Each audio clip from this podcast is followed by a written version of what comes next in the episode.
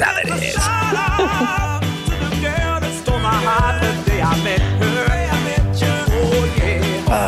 un yarau para Tommy, Kimberly, Billy, Adam, Zach, Jason, Trini. Cody.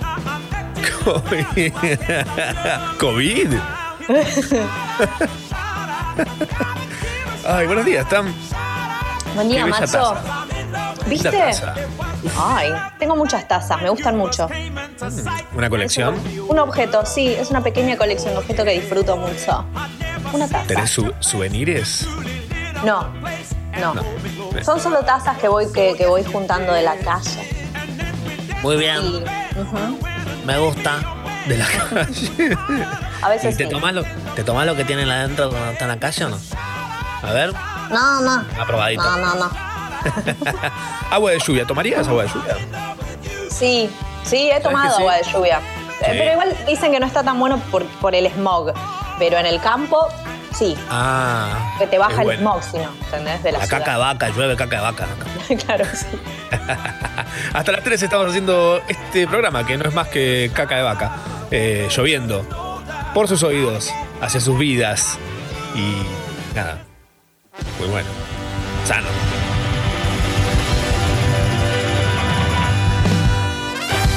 Sharau, con Machorama, Tamara Kinderman y gran elenco. En vivo desde Moscú estamos haciendo Yarau. Eh, estamos acá esperando que saquen la vacuna. Se habían ido a hacer cola porque es Cola. lo que la humanidad hace eso. Eh, Sí, Ya hay gente haciendo cola en lugares. En lugares. Por algo. Esperando la vacuna. Pero acá no van a poner, todavía no se sabe, la van a recién la van a hacer y va a ser el año que viene. Bueno, yo igual Bueno, yo- me dijeron yo que llego acá. Y la señora está, que está, fue al baño ahora, pero está atrás mío. Dijo que, que le- que yo- que yo le guarde el lugar. Que le guarde el Ella no se está colando, ¿eh? Sí, es muy eso, como tipo, muy de hacer la cola, como voy a buscar una cosa al auto que me la dejé, ya vengo. y Cuando vuelve con toda la familia. aclarar. Claro, sí, sí, sí. No, es que estaba guardando el lugar a esta gente que no los conozco. Pero si son todos iguales. Qué loco. ¿Cómo te cayó la noticia de la vacuna? Eh, How you feel it? No me, no les, ya estoy en un momento que no les creo. O sea, ya estaba viendo un documental que estamos medio en una era en la que no podemos distinguir lo real de lo no real y no sé qué, y que va a pasar cada vez peor. Y un poco miro así, Sí. no me importa que lo haya levantado un diario, no les creo nada, para mí no está hecha. Es como, ¿viste cuando decís como, sí, ya, ya estoy terminando el trabajo práctico, ya lo estoy imprimiendo? ¿No lo empezaste? Como Bueno, para mí es freelancers, eso. Como freelancers bien sabemos de qué se trata esto. Por supuesto, así es. No tenés- ¿Cómo, te- ¿Cómo estás con esto que tenés que entregar mañana? No, yo lo tengo casi listo, tengo que hacer un par de ajustes nada más. El ajuste básicamente es abrir el programa y empezar. Eh, el tema es como este eh, científico nazi. eh, a ver, para, voy a hacer una búsqueda muy breve. Mengele. ¿Mengele era? No. ¿Sí? ¿Mengele era? Me parece que sí. No. Sucho. Sucho dice sí, sí. Ay, pero sí, es, es- era un personaje medio desagradable. Eh, el proyecto Wemul, no sé si ubican eso. Ah, no. Ah, es excelente. Es, excelente. Es excelente. Sí, em, ¿No querés sí, corregir porque ese statement? Te juro que es excelente la historia, no es excelente el tipo Ok, de origen. bien. Vos perfecto. pensás que científicos nazis no es nada, no puede ser excelente No. por ningún lado. Pero No. Perón, Perón confió en un científico nazi que le dijo, mira, yo tengo una idea que es para hacer una movida acá en Argentina de energía nuclear, que vos la podés vender onda en la garrafa, una garrafa de energía nuclear, la gente va, la compra, tiene su energía nuclear en su casa. Ya, bueno, buenísimo, una inversión millonaria. Eh, el tipo se fue a instalar al sur y, y de repente fueron a chequear a ver, tipo, ¿qué- cómo, ¿cómo va todo esto? ¿Qué cosa? ¿Esto de la Ah. energía nuclear? Ah, no, no, no. No, No, tengo, no era. no sé nada, no sé, no tengo idea qué estoy haciendo acá. Mm. Básicamente. Y Clásico. nada, se había fumado toda la plata. Eh, esto lo pueden alguien que lo, lo explicó muy bien es Tomás Rebord en su YouTube. eh, que si quieren lo pueden encontrar como el nazi que troleó a Perón. que no puede ser más excelente el título, es excelente. Eh, sí, sí, sí, sí, sí. Sí, sí, sí, sí, sí. Claro. Sí, que hay que trolear a Perón. Este, este año nos toca trolear a, Al- a Alberto. Eh, no, pero sí, ojalá, ojalá. Mm. em, yo hasta que no me estén pinchando y dos años después no me esté creciendo un tentáculo del medio de la cabeza, Real. no sé. Quiero ver. Palabra. Palabra. Esos invertebrados que te pican en buen plan. Palabra. Qué lindo, ¿eh? Qué linda Sí, mañana. no les creo. Qué bella, qué mañana súper como campestre, hay como unos pajaritos, hay todo. Está toda la naturaleza afuera. Ay, hay ardillas. ¿Qué Mira, pasó un águila. ¿Un oso? Debe ser porque tengo mi periodo. Ah, Viste que dicen que pueden oler, tipo. ¿Los osos? También- Sí, parece que sí, sí. Mirá. Sí. Así dicen, yo qué sé, por Wow. suerte vivimos en capital.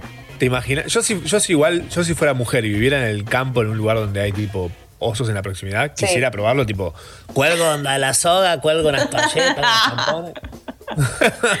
Para ver si el viene el oso. Claro. Pero mi amor, ¿qué estás haciendo? Quiero ver osos. ¿No puedo, no puedo querer ver osos? Bueno, está bien. Está bien. Tal vez. Tal vez lo harías. Tal vez lo rearía, que no. Sí, sí. olvídate. Sé, olvídate. Todo para ver un oso de cerca. Mm. Dicen que huelen mal. Eh, para nosotros, por ahí para el oso huele increíble. Por ahí para el oso está perfumado. Se Claro. perfumó antes de ir a cazar toda la bola. Tiró unas Sí, no- hojitas. No, no sé de dónde, no sé de dónde sacamos eso de, de los perfumes, ¿no? De lo que huele a algo, si huele rico, si huele feo. Eh, creo que es por no bañarse. Tipo, me parece que es tipo los franceses históricamente, como dijeron, Jafu, y ¿Eh? no se querían bañar y se ponían un perfume. O sea, tiene una Mirá. historia fea. Claro. No, a ver, supongo que debe ser así. En toda Europa debe ser por roñosos. Pero en, acá, sí. Pero te- ponele en, en América, eh, re debían tener como una florcita machacada, que no sé qué, y se lo ponían. ¿entendés? Como debía ser una cosa así porque. El tipo, impulso de las Spice. Claro, el impulso de los mayas, o sea, como algo así, como Inca, Inca Spice. Impulse. Claro. Em, pero, pero en Europa es porque no se bañaban. Así que Mirá, claro, porque si tú vas a pensar, eh, usaban todos esos ropajes gigantescos de mil capas y abajo Yes. eso de chivar, Bueno, más la de hecho, humedad. Tengo el dato, tengo el dato de esto, porque, ah, o sea, uno piensa en, eh, no sé, ponele.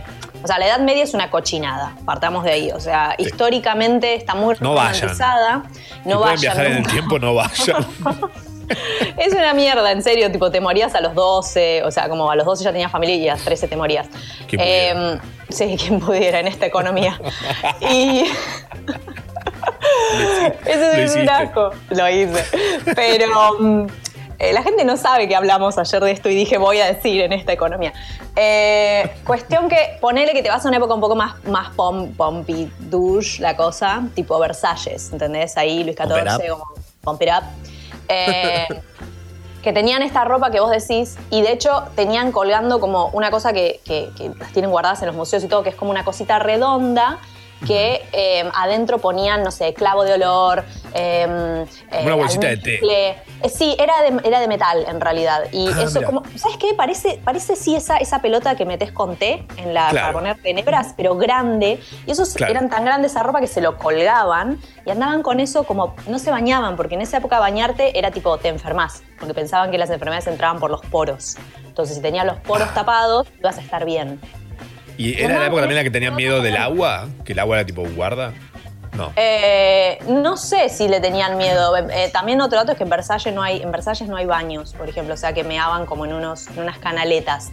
Te juro por Dios, y las canaletas iban, o sea, una, es un asco lo que, lo que tenemos como tipo que, no sé, que, que es bonito porque hicieron novelas de HBO o lo que sea, en realidad una época asquerosa y cochina. Claro. Quería dejar eso en claro. Cada, que- cada Todo vez que ves una de esas. Cada vez que ves una, una, una serie de esas en las que alguien hace tipo. Ay, tu perfume. Es mentira. Mm, No no existe. olor a chivo, no, Ah. no. La ladrona Sí, de sí. cebolla, le decían. Sí, si el príncipe es más limpio, no sabes lo que era. Es tipo, uf, era vomitivo, pobre. Qué loco. Que igual Qué me loco. encanta, me encantaría poder, si pudiera viajar a momentos de la historia en el tiempo, Sí. eh, viajaría al punto en el que la primera persona que apareció bañada en un lugar y dicen, che, nada, armé una cosa acá con un poco de grasa de cabra, ceniza, y un perfume, una esencia. Y mirá lo rico que huele, tipo, todos. ¿Se lo habrán tomado bien? ¿Se lo habrán tomado mal? De hecho, este, este- este es- hay que quemarlo. ¿Lo habrán quemado a la primera persona que olía bien?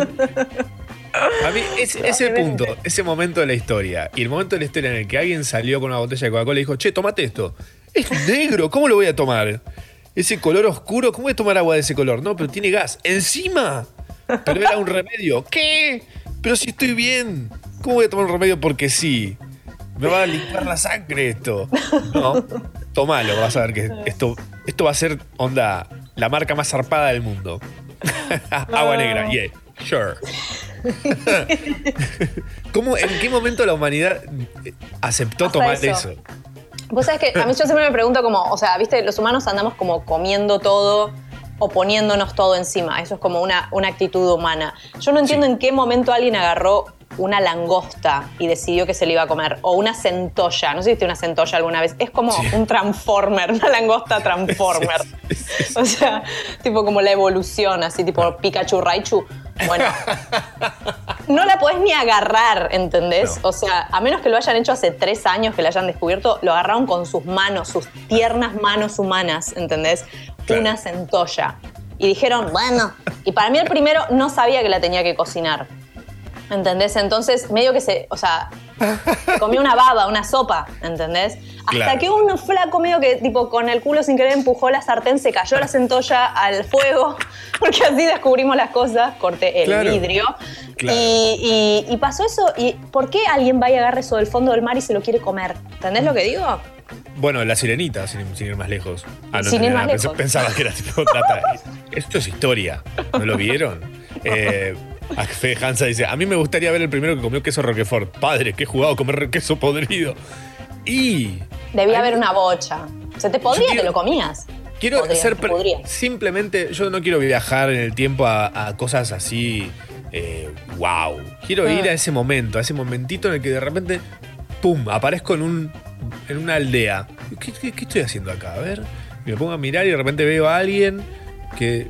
No sé, de repente se comió un pedazo de. Había una leche ahí, la abrió el coso donde. Che, ¿no había leche guardada acá? ¡Uy! Hace como siete años estaba ahí. Y la abren y está tipo un queso hecho. Perfecto, Claro. una horma. Una horma hermosa. claro. Che, se puso duro, amarillo. Comámoslo. como, como que la humanidad fue muy por ese lado. Es Sí. comer y coger. Es tipo lo que lleva a la humanidad hacia adelante es comer y coger. Totalmente. No te lo- si por, ejemplo, porque, por ejemplo, si te pones a buscar, todo tiene alguna historia detrás de porque se quería coger a tal, inventó tal cosa. ¿No? Sí, sí, sí. Porque tenía Como no hambre. se la pudo coger, se la comió, tipo, directamente. No sabía cocinar, entonces, como sabía cocinar la otra persona, eh, nada. Pero siento que esos son como los, los dos motores de la humanidad, son comer y coger. Realmente, qué gran verdad has dicho. Sí. Va para frases Congo. Ahora, ver, frases Congo, arroba frases Congo pone buen día, tam. Pero lo digo bocha, a su favor es algo que digo mucho, así que. En lugares que no van. O sea, Haciendo como, historia. Sí. Entras a un boliche y dices, buen día. Señora, Oh, nadie ya llegó. Tam. Nadie saluda cuando entra un boliche. Dije buen Posta. día.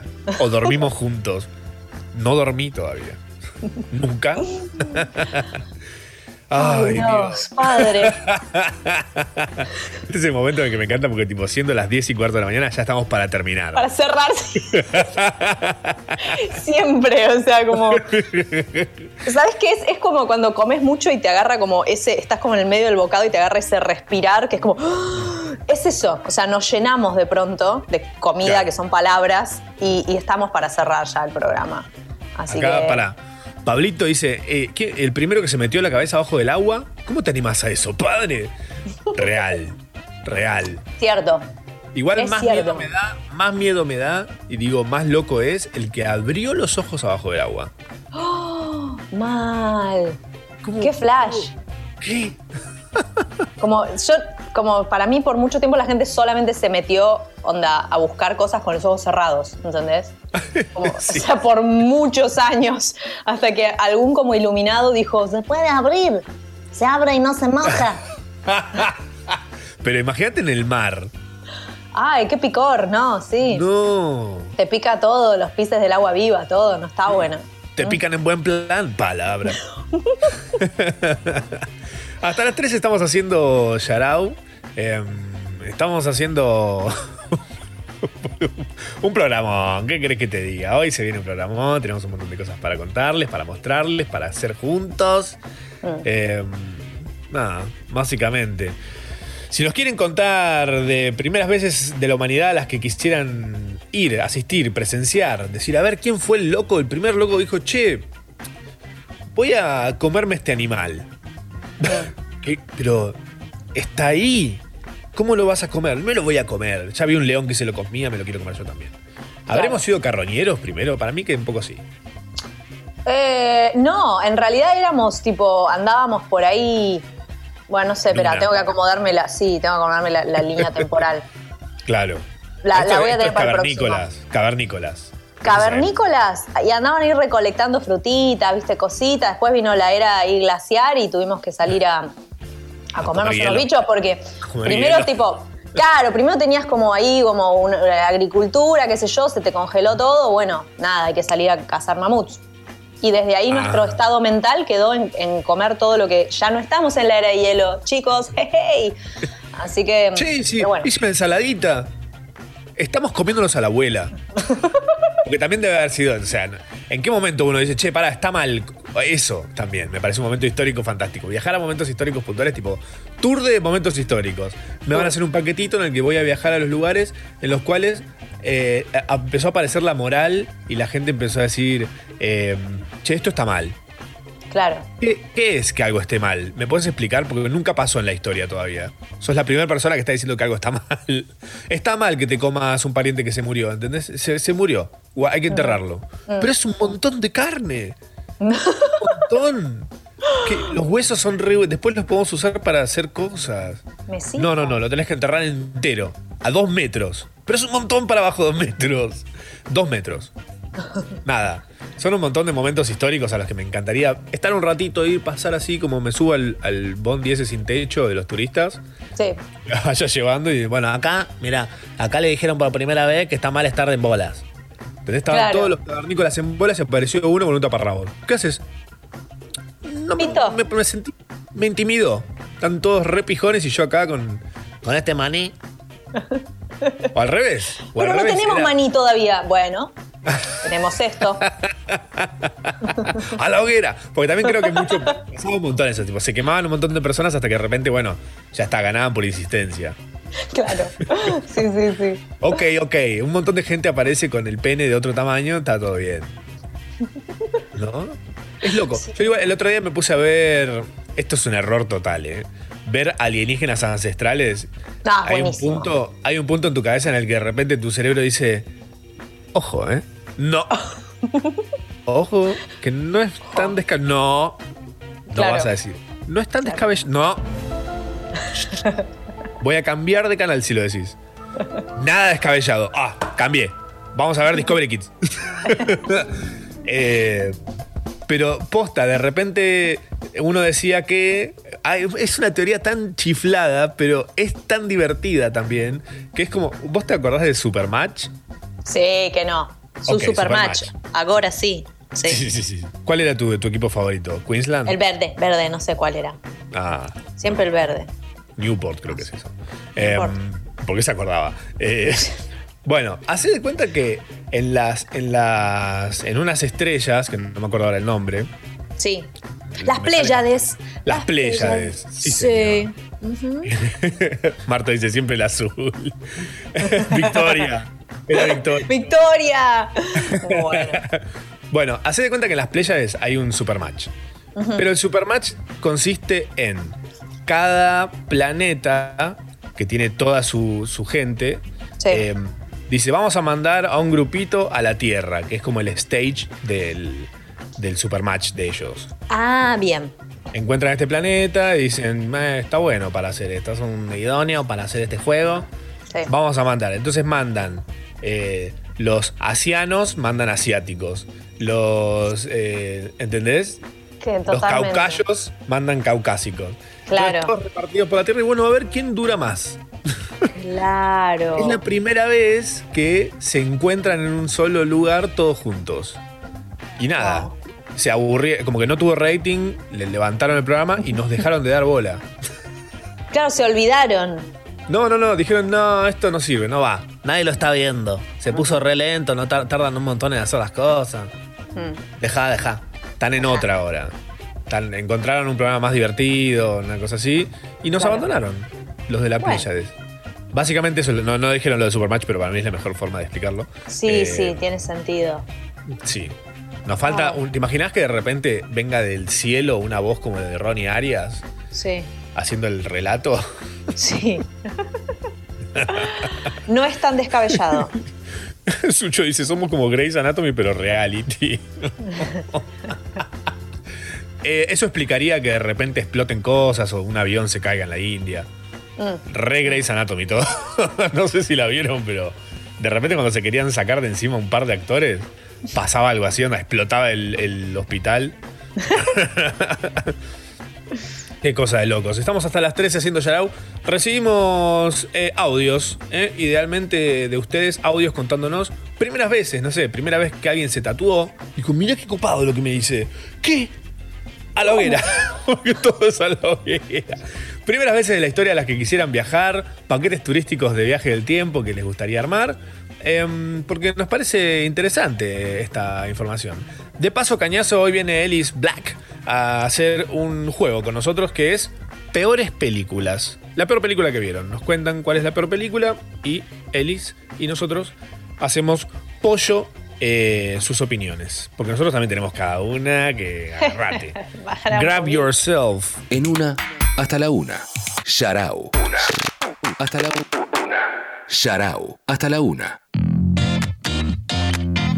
Hasta la una, Yarau, y estamos a una hora exactamente de que esa rodaja de pan y ese pedazo de queso que están por separado en la heladera de Sucho, no se lo esperan, no lo saben, pero hoy es su día. En una hora se convierten en héroes y se vuelven esa tostada mágica que hace que Sucho no nos quiera pegar un tiro hasta la una. Eh, estamos haciendo Yarau. Recibimos audios de ustedes contándonos eh, primeras veces en la historia a las que les gustaría viajar. Viajeros del tiempo yendo a ese momento en el que, por ejemplo, eh, Sheila dice: Me gustaría saber quién fue el primero que se vistió en verano. Tipo, sí, sí, ya sé que no hace frío y no necesito abrigado, pero está facherito, ¿no? Me encanta. Me encanta. Me encanta ese momento. Gran el- bello. sí, la, la gen- la gente que empezó como a entender la moda. Sí, Eh, eh, está claro que el animal print es uno de los primeros eh, gritos de la moda. Patterns de la historia de la humanidad. Sí. Yes, patterns. Carla o la dice- primera. eh, no, Sí. sí. perdón. No, leme Carla, leme Carla. Carla dice, hola Ma, hola Pa, me intriga saber la primera vez que dijeron que hay que limpiarse después de cagar. Para mí ese tipo de cosas... Por ejemplo, también hay otro que dice, eh, Kevin dice, la primera persona que se tiró un pedo no habrá entendido absolutamente nada de lo que pasaba. Sí, porque cuando sos bebé te tirás tantos pedos que cuando ya sos consciente ya es re normal en tu vida tirarte pedos. Sí, sí, puede ser. Para Aparte, mí- como los animales también, y ya, ya veníamos Claro. tipo, desde El los tema árboles. es la, la primera persona que dijo, ¿cómo te vas a tirar un pedo al lado mío? Qué desubicado. El, el- qué desubicado para mí es algo que arruinó la historia muy de a poco. Alguien diciendo, sos un desubicado. ¿Por qué? Me, es- me tiré un pedo nomás, nomás. El jabalí que está acá al lado también se tira pedo. Bueno, pero es un jabalí. Ah, la primera división ahí, como, claro. Es un ja- el jabalí puede. Claro. porque- claro. Ah, ay. Tenemos audios, a ver, a ver qué dice la Purple. Hola Ma, hola Pa. Yo quiero ir al, al momento en el que, porque viste que supuestamente en la historia de la invención del sándwich era que eh, algo así como que el rey de del sándwich, el lugar en Inglaterra creo, este, jugaba al ajedrez y quería comer algo que pero que sea así sencillo, entonces un siervo le, le- le hace ahí un, le, le inventa el sándwich. Yo quisiera estar en la cocina cuando el tipo dijo eh, eh, eh, pan, eh, eh, pedazo de carne, eh, pan y los compañeros así como No, para mí no fue tan así. Para mí fue tipo, che, esa carne está medio podrida. Ponela entre dos panes que no la vea. Claro. y listo. Que es básicamente el motivo por el Como cual lo- se invita el o, sándwich. o los jugos, que también son Claro. tipo fruta medio podrida. En, lo- en lo- en los restaurantes, sí. Bueno, yo los licuados los hago con la banana medio negra. Bueno, pero eso es muy bueno. Eso es muy bueno porque tiene toda el azúcar concentrada. Yes. ¿En serio? Yes. La banana, más, cuanto más negra, mejor. Mirá, Sí. bien ahí la banana. Sí, nutricionalmente, Tengo dos, ¿no? tengo dos bananas, pero que están onda. Azabache hacia el final. no te la viste venir esa. Eh, más audios de ustedes, la audiencia. A ver. eh. Hola ma, hola pa. Such. How crisp. Volvería a ver quién fue el primero en que dijo, oh, mira, una paja, te puedes hacer una paja. Clave. Mm. Clave. Claro. Esa, esa persona salió de la cueva y dijo: No, no, no, no sabes. Chicos, no saben. No saben. No lo- los no- necesito más. So long, suckers. Dijo, y se metió para dentro de la cueva de vuelta. Y no lo vieron más. No lo vieron más ese personaje. De ahí la alegoría de la caverna. Claro. Pero sí, sí. Qué interesante toda la Wow, quedé, quedé flasheando, sorry, quedé flasheando. Sí. Porque también, no sé, muchas cosas de la historia. Son como Escuchá, momentos. escuchá, la, la- la- que una vez lo pensamos, la primera persona en pasar un año entero vivo. Tipo, la primera persona consciente. Sí. Pasar un que por ahí pensó que se moría a fin de año. Bueno, ya dejé todo preparadito y tipo, siguió viviendo. Sí. Wow. Es, es conceptual, no traten de. de- de- Era- claro, el, el primer año, onda, te cayó la ficha de que diciembre, listo, acá un almanaque que tengo en la mano, dice que, bueno, es lo de los mayas, no, no vamos más lejos que eso. Claro, claro. Vimos, el calendario maya que se terminaba y dijimos, listo, nos vamos a morir. No, viejo, empieza de vuelta. Es el mismo otra vez. Eh, Otra vez primavera es joda, tipo, es joda. Pero para, ya estuvimos. En este lugar del universo ya estuvimos. lo siento, lo sé, lo veo por las estrellas. Pues en esa época le dan rebola a alienígenas. Rebola. ¿Hay más? Hay más, hay más, hay más. Hola ma, hola pa. Y Hola. la primera persona que mandó, habló por un, un cosito y, y, y mandó una señal de radio, decía que yo hablo por acá y, y mando una cosa y encima otro con un- una antenita, te escucha, nada, se debió sentido re mal ese. Eso es re Sí. loco. Eso es re loco. loco. Sí, es cierto. Sí, la comunicación, eh, eh, todo, la- el wifi. Que la primera cercano, persona ¿no? que agarró esto. tipo un tambor y, lo, y, no- y le pegó como tres veces seguidas, como con un intervalo medio similar, como "Oh, acá, ah", y otro medio que empezó a hacer un bailecito al costado como "Ah, ah, ah", y Claro. nació el baile. Nació Y una, trap. y una calimba y un tiqui, tiqui, tiqui, tiqui, una cosa. Y vino uno y dijo: No, esas notas no van juntas. Era no el va. mismo del taparrabo. Claro. Sí. Ay, para mí todos esos son descendientes de una misma persona. El del pedo jabalí, el taparrabo, Claro. el de las notas no van juntas. El que está ahí para spoil, tipo, todos los momentos. Estamos todos tipo, wow, sí, sí, uh, uh, ah, no, no afinás, no estás afinando bien. Esto es cantar mal lo que estás haciendo. Pero estoy, Oh. es como me sale a mí, es cantar mal. Wow. Ay, ¿Y puedo persona. aprender? No, se nace con esto. Talento que se nace. Eh, Me voy al Yuna. Pero ahora se llama una. Yuna todavía, porque es la prehistoria. Ah. Se llamaba Ay, Guille, obviamente. Sí, sí. Ay, por ejemplo, eh, Seba dice, primera vez que se dijo, el rosa es de mujer. Imagino en una caverna uno usando una piel teñida de rosa y otro le dice, casi cacho. Eso es de puto. claro. Sí, claro. ¿En qué Exacto. momento? Wow. Ay, por favor. Espectacular. Pama, la primera vez que alguien dijo, me atraes y yo te atraigo, hagamos un pacto forever donde solo estás conmigo. O sea, ¿what? Alerta de posesivo, dice Agu. la monogamia. La monogamia es como. no- aprendimos mucho de, los, de la fauna que nos rodeaba y de repente decir, ¿sabes qué? Me quedo con esta persona para siempre. Y si me aburro, me la banco. Eso seguramente lo- para mí lo inventó alguien inaguantable Mm. Eh, a quien no le duraba nada y nadie le daba bola, entonces dijo, ya está, yo logro lo siguiente. No me conoce del todo, logro que se case conmigo y cuando se dé cuenta con quién está, ya está. Esta es una unión para siempre. Vos pensás que durante siglos no existió el divorcio. Y estaba Sí. mal, estaba mal visto. Mal, hasta hace muy poco. Eh, pero creo que es como una cuestión económica lo de la en sí, como de hecho toda la idea de formar familia y todo, o sea, Ah. no, por- no porque no, digo, existe en la naturaleza, etcétera, pero Sí. como toda esa idea me parece que tiene que ver con mantener el patrimonio entre una familia. Creo que tiene que ver con eso, como que no se disperse, no, no perder patrimonio. Creo que va por ahí. sentido. Tiene mucho sentido, tal vez. Eh, Nilsborg dice, hablando de comidas, pez erizo, venenoso hasta el ojete, quiero ver al segundo que se lo comió, el primero que sabiendo que otro diato le había quedado comiendo, eso se lo comió igual. Encima somos insistentes con ese tema. Onda, ah, no, a mí eh, este pez no me va a ganar, me lo voy a comer yo también. Tipo, Sí. años de gente muriendo comiendo hasta que uno dijo, para, para, hay que comerse solamente una parte, no es todo. Claro. Esta bolsita que tiene acá tiene veneno. Ah, mira. Bueno. A ver, Comamos todo lo demás en vez de comer cualquier otra cosa. eh, Kevin dice, siguiendo el que dijo, el que dijo lo de los colores, el que le puso género a los perfumes, corté, no, qué rico olor, me, me recuerda a no sé qué mujer, a no sé, una mujer. Está bueno eso, claro. Re, ¿por qué? ¿Por qué hay olor a hombre y olor a mujer? En- tipo, son plantas, man. Frutas. Juli dice, me encanta, porque Juli, Juli no puede dar puntadas sin hilo. Juli, nuestra productora, dice, yo tengo una. Primera vez que un idiota le dijo a Guille Pachelo, qué bueno tu laburo. es un monstruo. Juli pegándole gratis a alguien a la mañana. Sí, sí, sí. Es hermoso.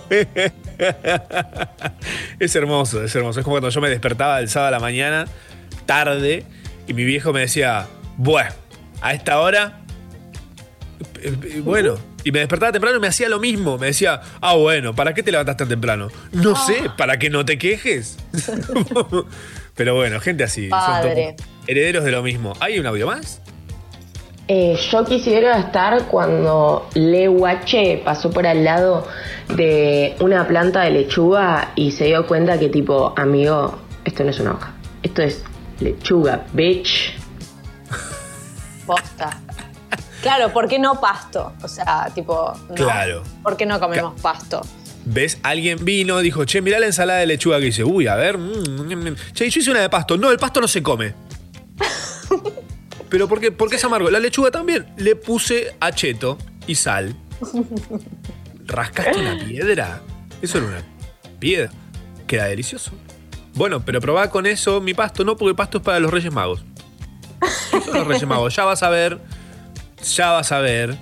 Es como el, era como el iPhone de esa época, los Reyes Magos. ¿Por qué? Y era como nuevísimo, ¿no? Ah, como el último, totalmente. Claro, estaban queriendo imponer toda una movida. Eh, Mm. Agus dice, la primera vez que tuvieron relaciones, o sea, ¿cómo sabes que tenés que ensartarlo ahí? Y cuando descubrió el clítoris, instru- Hay gente que todavía no lo, no lo No lo descubrió.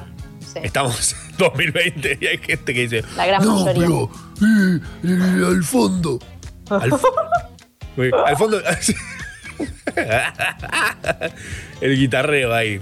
Bien. Sí, sí. Recibimos audios de ustedes contándonos primeras veces de la historia que los dejan sin sueño, que les dan ganas de viajar a ese momento y verlo, presenciar. Mirá, ya, mira, qué loco, ¿eh? Ser testigo. Ser testigo y no de Jehová, justamente. O sí, capaz que Jehová sí, inventó capaz algo. querés ver eso. Sí. Sí, sí, sí. Un momento Ah. de la historia que quieras bajar. Audios por la app de Congo. ¿Mm? Texto no tanto porque nos da paja leer. Para leer me compro un libro, no hago un programa de radio, ¿ok? Sharau. Con Machorama, Tamara Kinderman y gran elenco. Sharau. Por Congo. Puro folk coreano. Desde las montañas nevadas al norte de California, al oeste de Neuquén y al sur de Hobbiton llega con una mochileta llena de pancito y juguetes. Viene el pequeño Chester Greenback, el gran Toy Master. ¿Qué hace Chester? ¿Cómo les va? ¿Todo bien? Buenos días. Mal. Buen día, Ches. No. ¿Mal? ¿Eh? ¿Eh? Mal dijo. ¿Y mal? No, no, Maxo dijo mal. Sí. Ah, sí. Todo mal. Al pibe. Todo mal. ¿Cómo? Bueno, casi ¿Cómo? todo mal. ¿Cómo les va? Mal. Mal. Mal. Está. Bien, bien, bien, bien, bien. Estaban Ah, se atentos. pone contento, me encanta. Me gusta que la gente Bien, se ponga contenta cuando alguien está mal. Bien. Esto te, te da contraste. Obvio, obvio. No, Por ¿qué- fin alguien dice eso? la verdad, viejo. ¿Qué es eso de andar bien todo el tiempo? No, no, no existe. Ah, ah. No Ah, existe. ah. Qué clase de persona mala de la cabeza. Hola, Ches. ¿Por qué está Claro. Chess acá? Hoy Chester vino especialmente por una fecha. Eh, una Maimónides. Eh, sí. Una Maimónides. eh, eh, vengo, vengo porque mañana, eh, 16, es el Día de la Niñez, el mal llamado Día del Niño. Eh, ahora eh, se ha reinventado por los tiempos, tiempos que Eh, corren. te, te corrijo, Chester. Es Día del Adulto por Ser.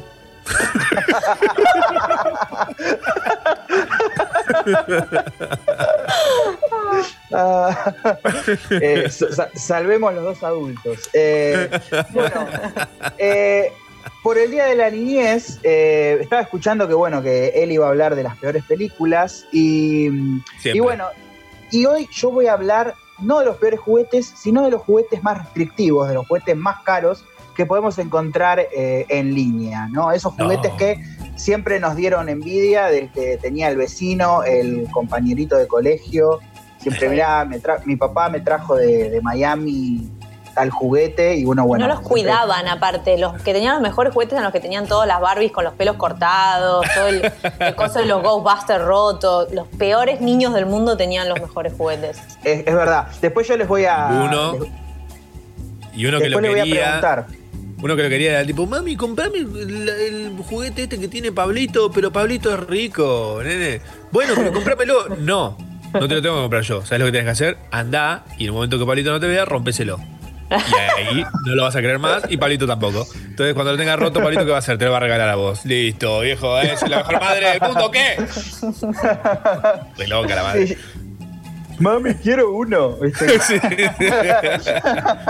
Eh, todos hemos sufrido ese, ese bullying, a veces voluntario, a veces involuntario, de no tener eh, de- el juguete que queríamos. Eh. Otros hemos, ten- hemos tenido muchos juguetes, yo por suerte eh, he disfrutado y, y he tenido bastantes juguetes. Obviamente que siempre hay el, el auto de, de- de radiocontrol de Tico o de Nico o de Taiko o el- diferentes juguetes que uno, o los, lo- los sets para espiar y todo ese tipo de cosas que había en los Mm. 90. Eh, y todos esos juguetes que por ahí los veíamos en las publicidades, pero no estaban en las jugueterías. Bueno, hoy les traigo estos juguetes eh, que son caros, que son esos juguetes que uno no, cuando está en las páginas de, de compra y venta de, de productos, no llega hasta ahí con, en, la- en las páginas, ¿viste? Vas pasando la página, pero no, nunca llegas a esos tan caros. Sí. Eh, el primero de ellos es uno que vamos a ir de, de- de me- más barato a más caro, ¿sí? El primero, el primero no es tan caro, en, si uno se pone a pensar, pero en su momento sí era un juguete muy caro y un juguete que no teníamos muchos, que es el Furby. Pero esta versión es el Furby Connect, que es un Furby que salió eh, hace relativamente poco, en el 2016. Habíamos hablado en algún momento del Furby clásico que había sido baneado en algunos estados de Estados Unidos en el año, en el, en el año 98. Pero bueno, eh, en este caso es el Furby Connect que eh, se, se adecúa a los tiempos que corren y empieza a tener con- conectividad Bluetooth. Y además eh, es multimedia, se puede interactuar con tablets, por ejemplo. Ah. Eh, uno, lo- uno se baja, se baja un- una app, entonces lo puede alimentar, eh, Ah. puede jugar con él, eh, va a aprender de la tablet, o sea, va a aprender del contenido que uno le baje. Y además Pásame- también tiene. Pásame la tablet. No, la está usando el Furby. Claro, está mandando info a la. China. Le está mandando una info a la China.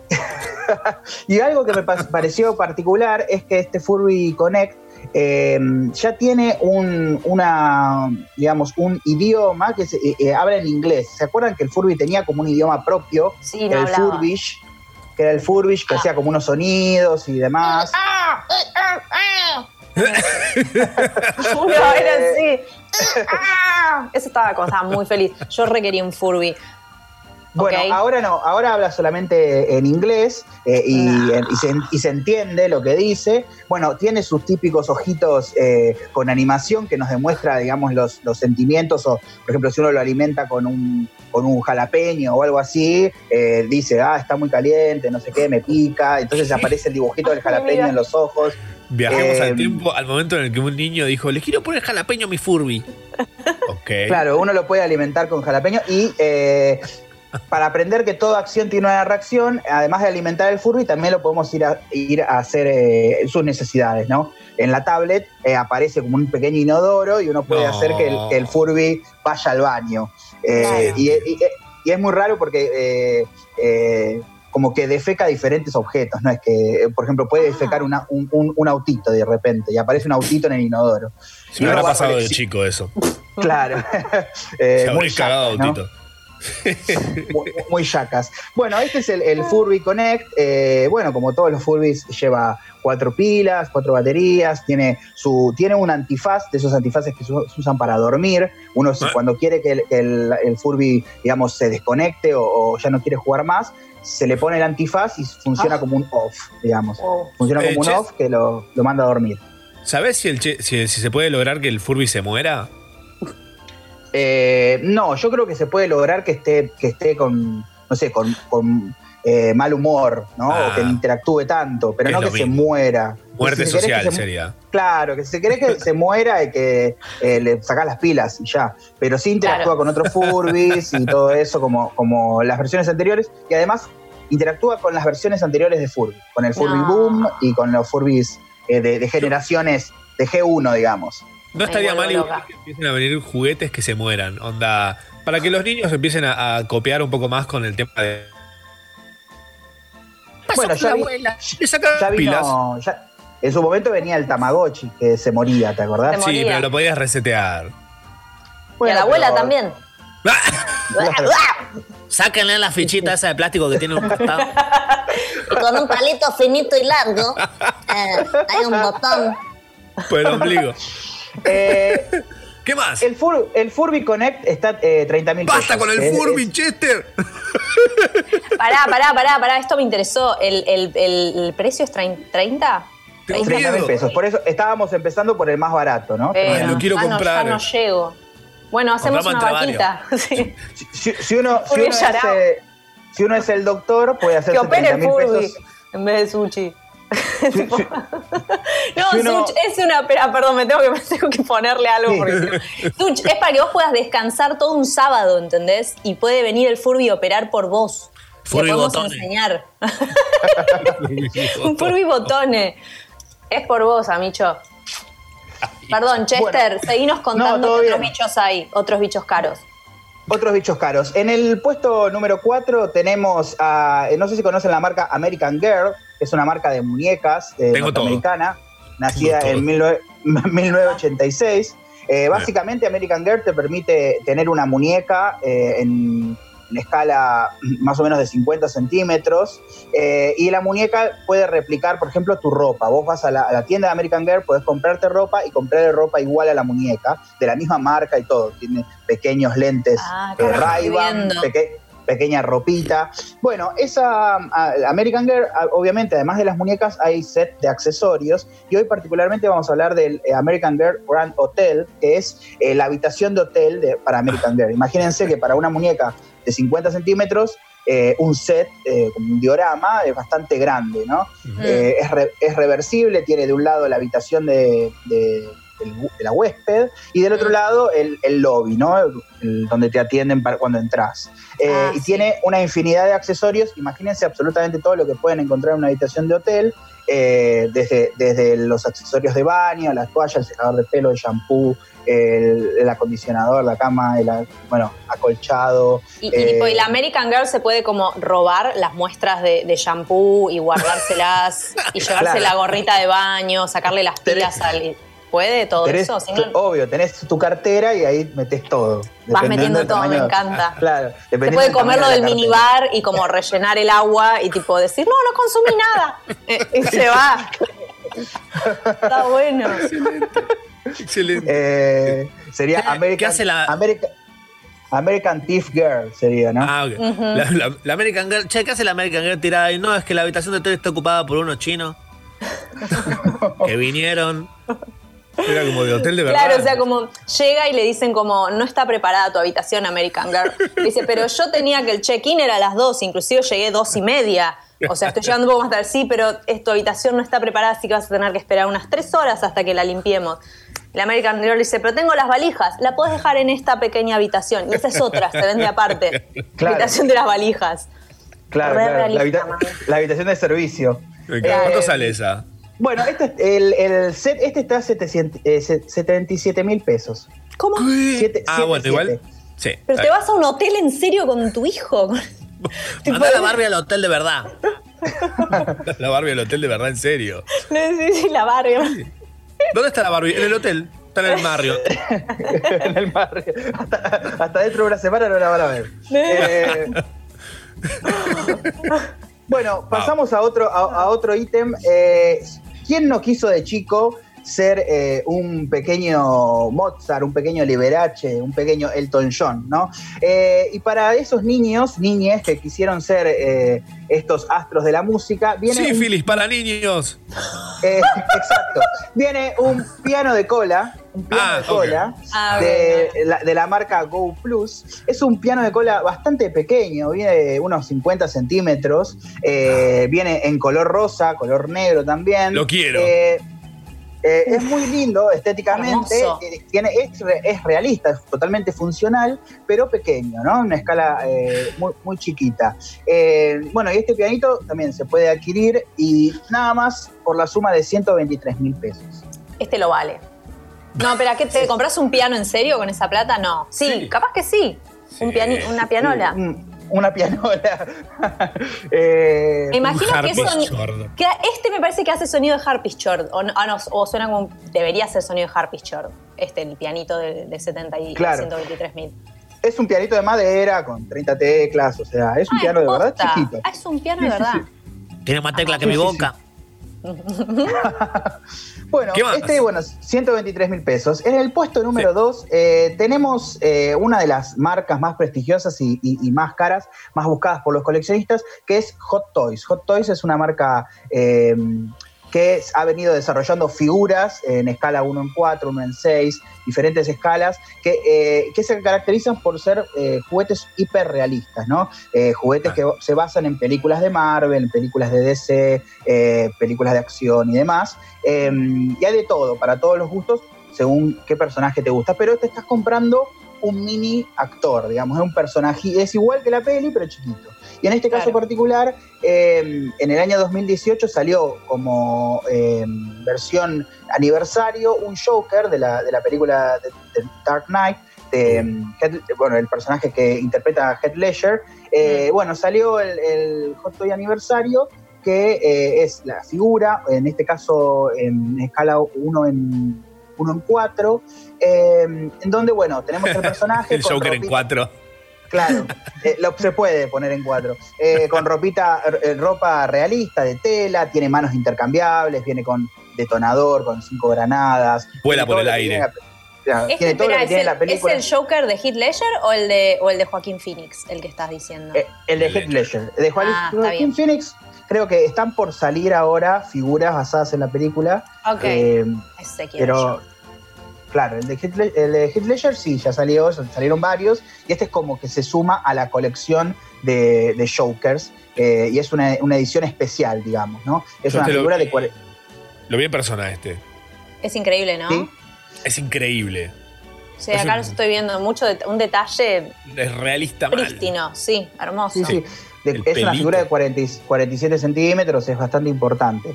Eh, y es, es una figura que hoy eh, cotiza en el mercado en 152 mil, 153 mil Vale cada centavo. pesos. Sí, vale cada centavo. Wow. Es- es- Bueno, es, un- es- es de colección. Claro, hay figuras más económicas ¿no? dentro de Hot Toys, pero bueno, esta particular, hacer una edición especial, eh, es- sale eso. Estamos. Y en el puesto, Sí, para. Estamos con Chester hablando de los juguetes más caros, eh, de esos que te comprarías solamente si le metiste Clapausius a tus Sims. Esa, viste que siempre ordenás por lo más caro y te compras lo más caro aunque no tenga nada que ver con la decoración de tu casita, de los Sims. Bueno, es un poco eso. Eh, vamos haciendo un ranqueo eh, por el cual pasamos por un montón de maravillas, desde las cuales una muñeca que tiene una habitación de hotel, eh, un Furby que te caga el iPad. y ahora. Un Furby que te usa el Wi-Fi. Mm. Número 6. Che, está- me están chupando todo el wifi, está descargando unos archivos rusos. Está en root tracker a full el Furby ahí bajándose todas las masterclass Pará un poco. No querés ser decorador de ambientes, tipo, ¿por qué te estás bajando esa? Muy específico ese Furby. You don't know me. you don't know me. You don't know me. Chester, Sí. ¿nos quedó algún super juguete? ¿O El está puesto todo? número uno y tengo un bonus track pequeño, eh, un, favorito, un favorito personal. En el puesto número uno, eh, ya hemos hablado de este artículo, eh, que es el, la estrella de la muerte de Lego, este, Lego Star Wars.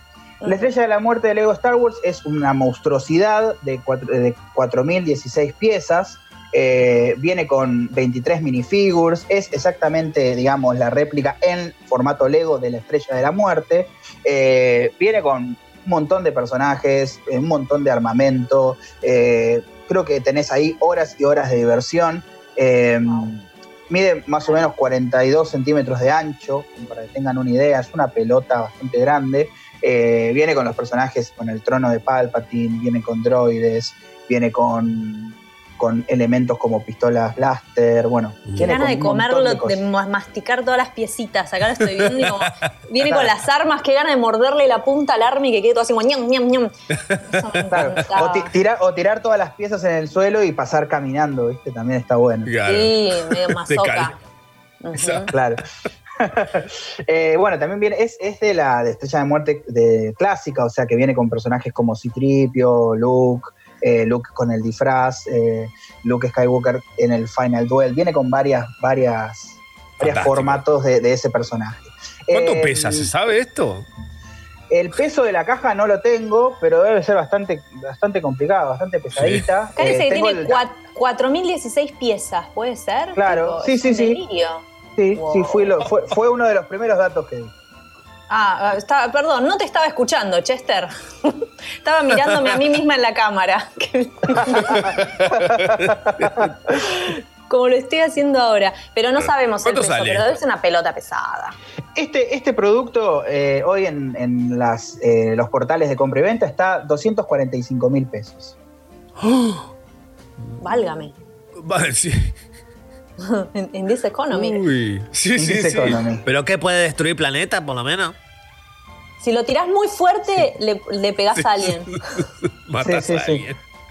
Por lo menos destruís el, eh, de- destruís el corazón de la persona que te lo, te lo regaló, si de- lo tirás. Sí, sí. ¿Sabemos? Esto, esto es Lego, me dijiste, Ches. Sí, Lego, Lego, Lego Star Wars. ¿Sabemos, ¿Sabemos si Lego fabrica eh, materiales eco-friendly o es plástico del peor? No, es plástico, es plástico. Hay que ver si, si reciclan algo, pero no creo. Es plástico, es plástico. Ah, O sea, son, son como microbolitas de, de plástico que llegan en camiones, las se funden y se meten en los, en los moldes. uf. Eh, y no, no sé si el plástico es re- es- se reutiliza. Estaría bueno, estaría bueno que, que hagan algo del estilo. Eh, y tengo un bonus track. Les quería preguntar a ustedes particularmente qué juguete eh, er- es el que les hu- hubiese gustado tener o aún hoy les gustaría de esos caros que hablamos al principio de la columna. Eh, si, si tienen un juguete particular. Yo tengo el mío, los puedo, Ah. les puedo contar, pero me gustaría saber el, el de ustedes.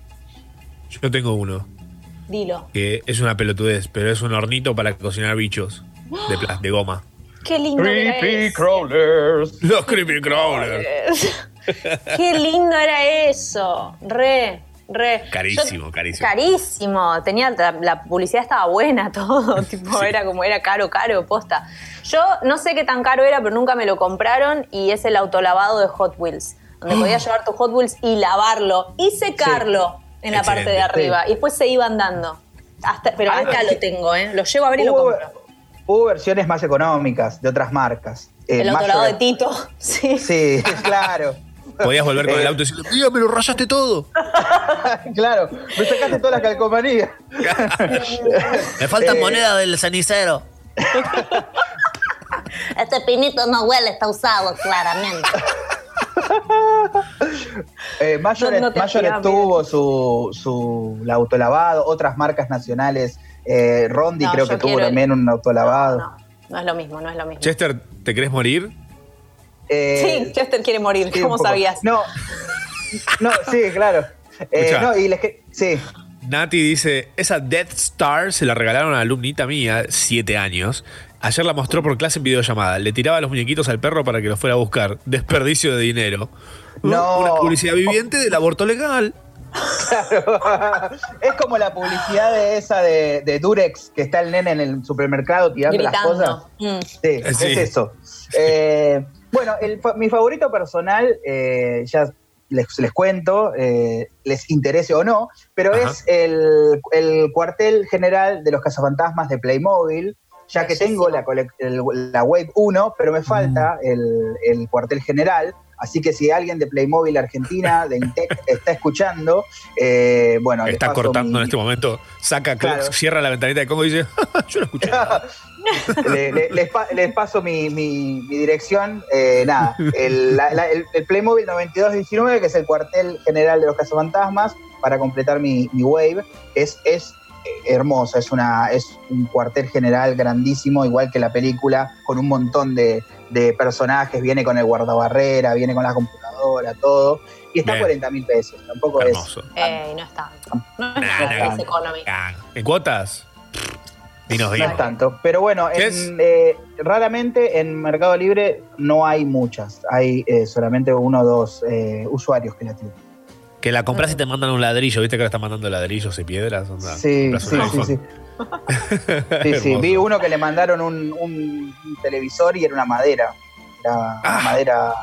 Eco-friendly. Televisora Claro. Mish mira, El exacto. televisor. es una madera. hermoso, hermoso. Ay, no habrás estado viendo las rayas de la madera sin mí, ¿eh? Que ¿Por qué temporada vas de la raya? Te dije que no mires, tipo. oh. La que parece un ojo. La que parece un ojo. Ese nudo. Chester. eh, estoy llegando al ¿Cómo? nudo de la historia. ¿Cómo te encontramos en las redes? Ches, Arroba Chester Greenbag. mañana tenés un episodio nuevo de Plasticosas. Eh, exactamente. Mañana vamos a estar hablando con eh, mi amigo e ilustrador eh, Gauna, Rubén Gauna. Vamos a estar hablando de un tema bastante controversial, controversial que es Funko Pop. Estoy haciendo vivos todos los domingos Sí. eh, de Plasticosas, que es hablando de juguetes con diferentes personas que tienen o no que ver con el mundo de los juguetes de alguna manera. Y, Todos bueno, tenemos en que ver. Todos. Sí, obvio, es, es, es más o menos eso. Eh, Salvo Benjamin que- Patton. Claro, que tenía botones nada más. Eh, la idea es entender que todos nos atraviesan los juguetes de- de- en, en menor o mayor medida y bueno, Plasticosas en algún momento estará subido a IGTV eh, en formato editado, con presentación. Me quedo con esto de que nos atraviesen los juguetes para recordarles que algún día vamos a sortear cosas de Bootman, del de sex shop. Tenemos ahí. Sí. Sí. Así se, se dejan atravesar por varios juguetes que tenemos ahí para ustedes. Eh, gracias, Ches, te queremos un montón. Yo a ustedes, gracias a ustedes. Mm, mamá. Hasta las 13. Estás escuchando. Hasta las 13. Estás escuchando Sharau. Sharau. Quédate un rato más en la cama. O el sillón. O en el baño. Estabas en el baño, ¿no? Semana número 33 de las 52 y dos días que conforman el año 2020. wow. Eh, Nada, vamos a repasar lo que pasó esta semana, ¿eh? que pasaron un par de cosas. Algunas excelentes, otras mejor que excelente. Por ejemplo, esto me parece una de las cosas más lindas que pasó esta semana. A ver. ¿eh? No fue mi cumpleaños. Eh, la segunda cosa más linda que, no- que pasó esta semana es eh, que una aerolínea taiwanesa ofrece vuelos a ninguna parte. We're on the road, you know where. Eh, vuelos a ninguna parte porque eh, me parece re lindo esto. ¿Por qué no lo inventaron antes? Ah, que Sí, venir una pandemia. Hay que pagar. Hay que No, sí. pagar. Ah. Siempre. Eh, lanzaron un breve paseo aéreo, pensado para los que están en viajar. Despega desde el aeropuerto internacional, sobrevuela la costa, se acerca a los países vecinos sin traspasar la frontera y vuelve al punto de partida. En cinco minutos se Ah. agotaron los 188 asientos disponibles a un valor de 160 dólares. En total son tres horas, se puede sacar fotos y terminar llevándote un juego de regalo y oferta de descuento para producto libre de impuestos. Ok. Eh, Me Bueno. gusta, ¿eh? Me Sí. gusta. Lo haría. No soluciona todavía la idea de, de- de seguir metiendo un montón de gente en un lugar tipo totalmente con, con aire, como que no podés abrir una ventana, Que lo básicamente. hagan descapotable el avión. Creo que huele bajito. ¡Ay, mis anteojos! Porque traje sombrero. Ay, excelente. ¿Te imaginas? Pero a esa Sí. altura no hay pájaros, ¿no? No. Sí, hay pájaros en todas las. Hay pájaros por todos lados. Pájaros en todas las alturas. Son re El nuevo libro de Jane Austen. Pájaros en todas las alturas. El nuevo libro de Dan Brown. Pájaro de Pero es altura. como. Sí, no, es como entre. eh, si lo que es de, de Dan Brown lo pones entre signos de pregunta, tipo, ¿pájaros de altura? El nuevo libro de Dan Brown. Enigmas, el Vaticano, un chabón, una mujer. Latín. tipo, como cosas bien de Dan Brown. Fibonacci y otras cosas que no sabías, pero están en YouTube. Pará, te morís con este dato. Te morís. ¿Me muero? Me voy a Sí. sentar entonces. Llama a, llama tu familia, dale una copia a la llave. Sí. Eh, ¿te, querías morir sentada como Sarmiento? Sí, Eh, sí, con una mano en el bolsillo así. ¿eh? ¿Esta? ¿Dónde está el anillo? El único. No. Eh, no, pero las, las ballenas, ¿viste esa cosa que hacen las ballenas de, de tirar burbujas alrededor de una zona para, para cazar eh, cositos que comen? Sí, burbujas. Hacen como una gilada con burbujas, Sí. eh, como en círculo, y esas burbujas salen en secuencia Fibonacci. Nah, nah, no, for real, no, for real, no, no, for real, no, no, for real, no, real, no, for real, no, real, no, no, no. Presentaron un prototipo de celular con patas. ¿Eh? Si ya no te, no te alcanzaba con que tu celular eh, tenga una incómoda Sí. antena arriba. Ah, era re viejo el celular. ¿Te acuerdas cuando traía la antena? Eh, Divino. Se trata de un teléfono capaz de caminar por su cuenta hasta el cargador. No es mala. Ah, para, es Eh, excelente. para que no sé además. por qué me reí. Sí. Sí. Sí. Nunca comprarte una largue, ¿no? Tipo, ponerle patas a un celular para que camine. Tranqui. Tranqui. Me encanta. Eh, para que no tengas que estar atento al nivel de batería ni tengas que levantarte, es tipo una funda que tiene pequeñas patas robóticas que se trasladaron a una plataforma eh, de carga inalámbrica, obvio, siempre y cuando esté en una misma superficie. O sea, no camina de la terraza al sótano, no, no, no trepa. Eh, Pero tampoco hace de la mesa al piso, que siempre es donde está. ¿Qué lo voy a andar dejando en el piso? Claro. Como un animal. No, el Como celular va. recién, como alguien recién mudado a Palermo. Claro. ¿Por qué comemos arriba de la caja la tele? Porque somos como. Nada, es zen. Zen. Sentarse en el piso, en almohaditas. ¿Pero estas son las almohadas que usa para dormir? Sí. Zen. zen. eh, 20th Century Fox ya dejó de existir oficialmente, ¿eh? Sí. Pero dice la de pram pam, pram pam. Sí. El himno nacional argentino. Así lo anunció Disney, que ahora el estudio pasa a llamarse 20th Television. Bien, tiene sentido, the fucking phrase. Eh, el nuevo logotipo va a estar en los nuevos episodios, lo veremos en los próximos meses, pero los más antiguos quedan con el logo que hasta hoy conocemos, sí, porque es más caro. Imagínate, contactar. Hola, sí, te contacto de Disney que necesito que edites estas 19.700 archivos MP4 que tiene una intro con el logo de Fox. Necesitamos, que le agregues en Premiere un logo nuevo. No, rey. No, deja. Sí. Más caro que Avenger te sale hacer eso. Eh, pero bueno, nada. Y me- informaron que va a ser igual, menos las palabras excluidas. O sea, va a ser 20th Television. Bueno, Y pasa a ser, pasa a ser tele nomás. Me, me estoy dando cuenta. ok. Crazy. Crazy, ¿eh? Crazy. Yes, yes, yes, yes. Eh, hubo memes por la supuesta desaparición de la muñeca Annabelle. ¿Ubicás? Annabelle.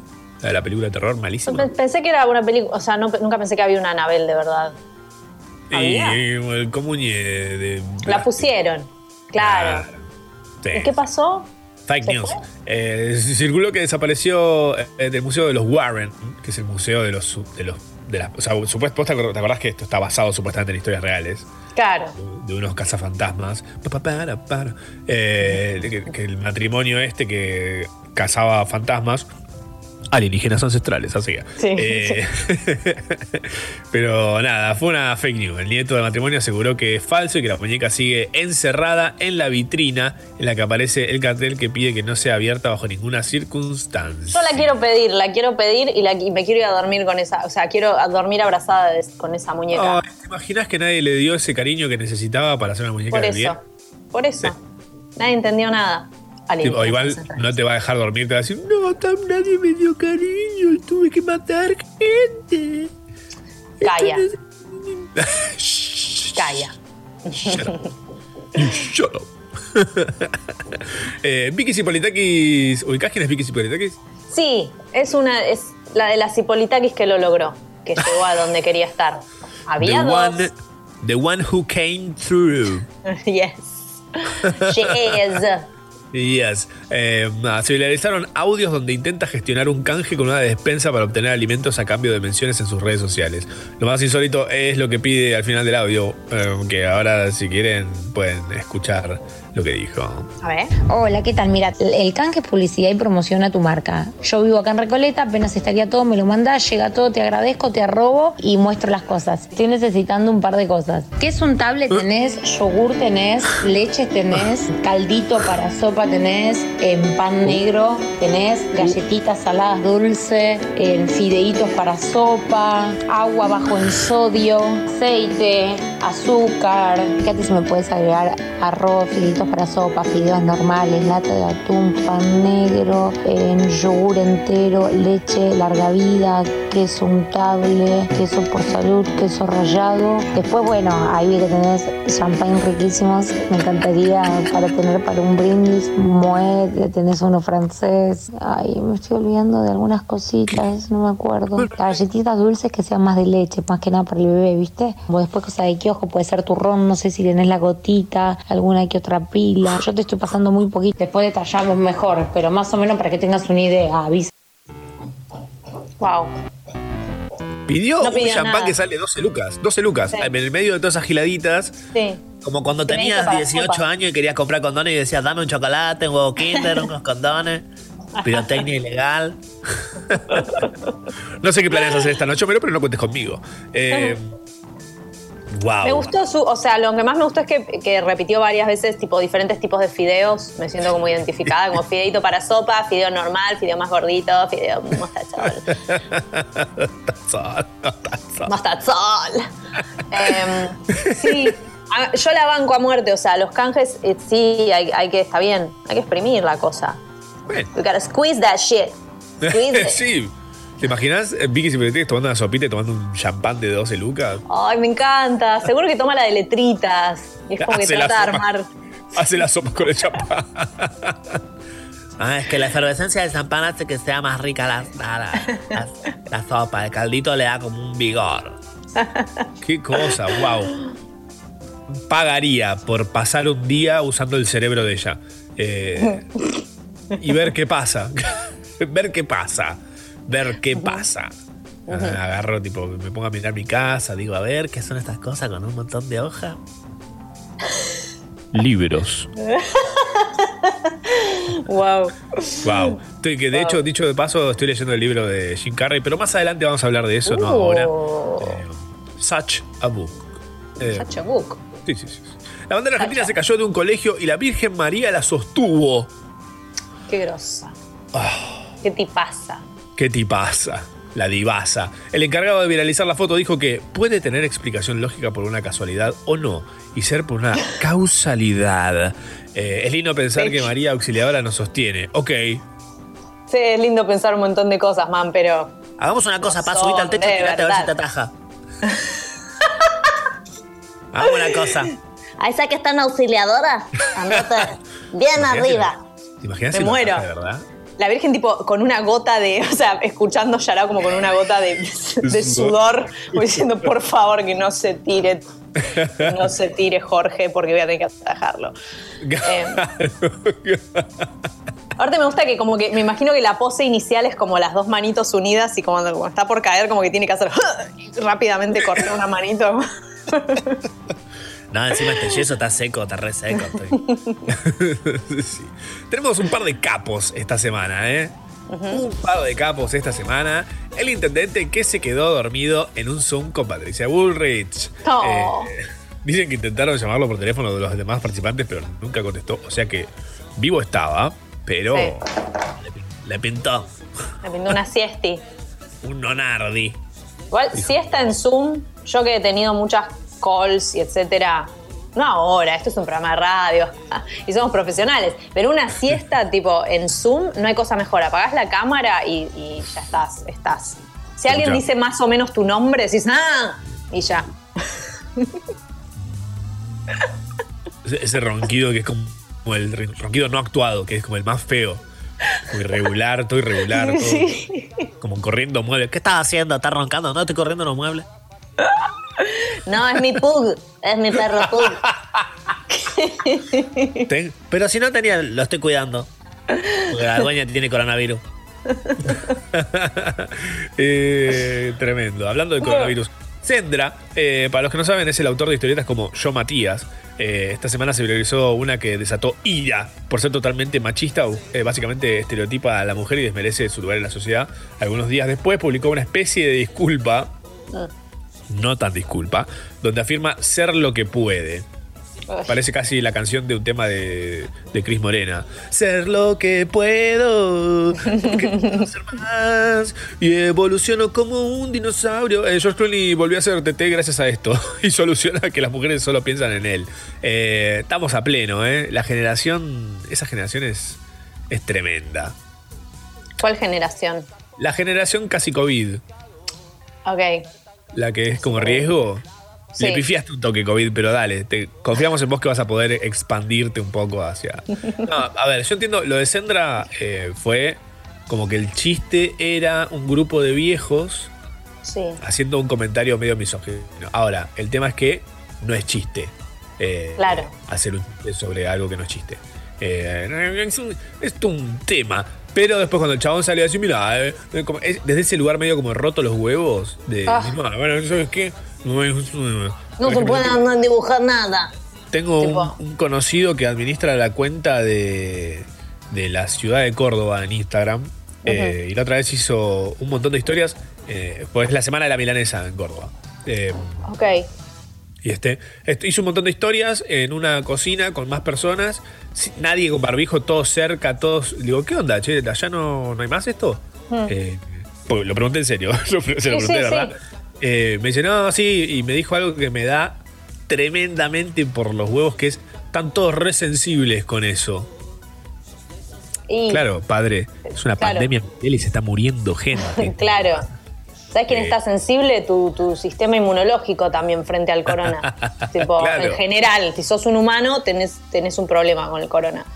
Pero bueno, Pero sí, 100%. Eh, Sí, sí. Así que nada, después empezó a hacer las historias todas con barbijo, pero después invitó a un amigo mío a participar en esta cosa de la, de la semana de mesa y dice, bueno, y traete el barbijo porque viste, está todo el mundo re sensible, de vuelta con eso. mm, Igual me dice, dice, mi amigo me dice, no, pero me dijo que para las historias, después se lo saca la concha de la lora. oh, shit. No, bueno. Barbijo de milanesa. Bueno, era simple, simple. Sí, sí, sí, sí. Bueno, hablando de, de capos esta semana, Luis Brandoni se hizo viral por convocar a la marcha del 17 ocupemos la calle. Esa voz horrible. Parece el, parece el filtro de mamá. Mamá. La voz de Brandoni tiene ese efecto directamente. Qué asco, ¿Qué, señor. qué marcha que no sé, no sé nada? La de no sé mi culo y tu garcha. Ah, ¡Ah! Once y media de la mañana está la gente desayunándose eso, con los niños en la mesa. Mi amor, me parece, me parece que no tenemos que escuchar más, Yarau.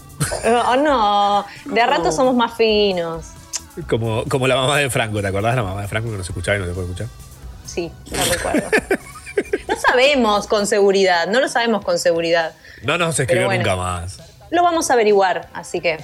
Yarau, el programa más rencoroso con los, los oyentes que lo dejan de escuchar. Está bien, somos como los gatos.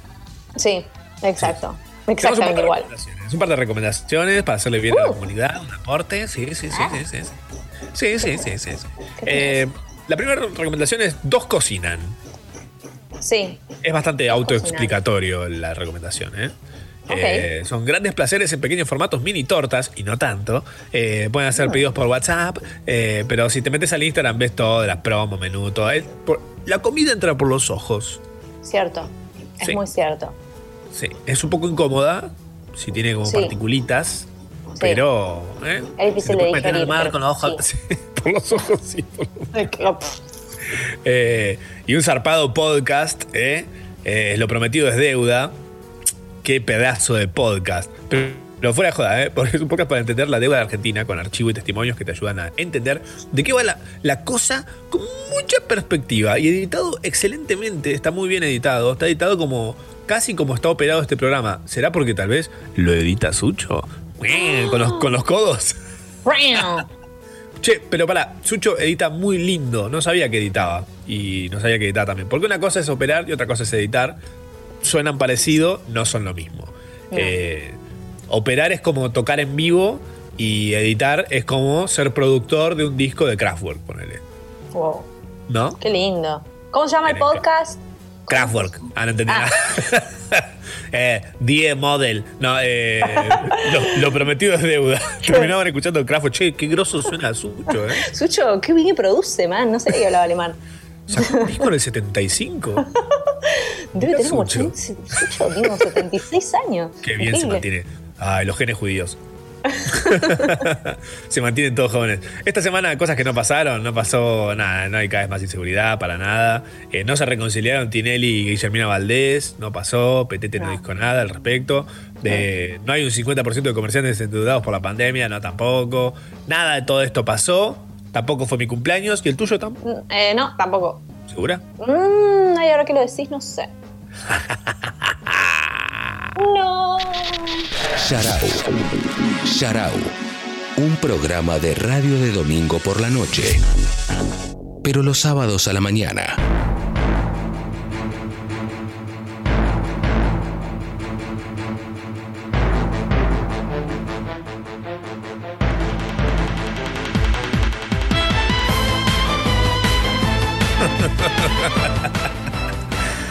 Qué rico, qué rico.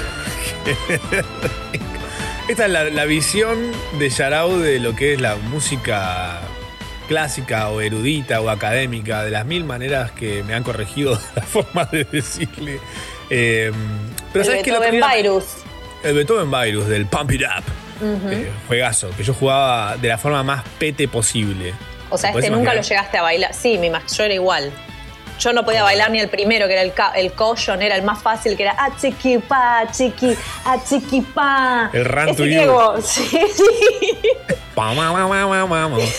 Excelente. Yes. Eh, no, no, la forma más virga de jugarlo la jugaba yo, que era jugándolo con el teclado de la compu. Ay, con los deditos. Ah. Era muy, lo peor es que era muy capo y hasta incluso.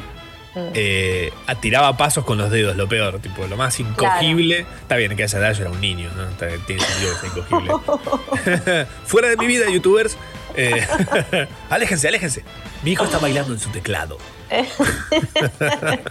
que de hecho, la vez que lo quise ir a bailar, porque yo la rompía con los dedos, Sí. Es como la vida misma, ¿no? Cuando uno la rompe con los dedos, pues por ahí no es tan bueno con otras cosas. Con Eh, todo el resto del ir cuerpo. Sí. Lo quise ir a bailar a la máquina y fui una vergüenza para mi reputation. es como cuando jugás al golfito en el Sega y de repente vas a jugar al golf de verdad y no tiene nada que ver. Tipo, Claro. por las nubes. Eh, el otro día estaba hablando de, de este tipo de música. em, el otro día estaba buscando una película que no encontraba por ningún lado y la encontré en YouTube, eh, ripeada de un VHS. Lo que me dio una cierta nostalgia. Dije, "Eh, me gusta esta qualité vintage. Vintage. em, damage vintage. em, y cuando le di play apareció algo que me gustó más aún todavía. Que fue la música de un logo que para todos es la música de Gativideo. Obvio. Que es suculenta. Que a uno lo hace sentir tipo, uff, me predispone, quiero ver una película ahora. No puedo Ese no ver una peli después de este sonido. ese universo ahí, las letras todas news, news, news, news. Hermoso. Que nunca vi a la NASA hablar de ese logo en el espacio, porque ¿Cómo se logró todavía. está ahí, Sí, ¿eh? acercándose hacia el centro de nuestra galaxia. Sí. sí. Desde muy lejos, muy, muy lejos. Viene ese logo gigante metálico encima, que debe ser Sí, claro. Enorme. Debe ser enorme. Enorme. Flotando hacia el centro gravitacional de nuestro universo. Galaxia, en realidad. el logo de Gativideo. Que, a ver, yo dije, para, ah, no vi la película al final porque me colgué con este detalle. Me, Pero, Gativideo me, me disparó hacia otro lado. Que fue, ¿de dónde sale el tema de Gativideo? ¿Es, ¿Alguien lo hizo con su compu? Como el, como el demo del Casio. ¿Te acordás? Bueno, lo puedo, lo puedo entero, sorry. Eh, pero dije, vamos a consultar con alguien que sepa.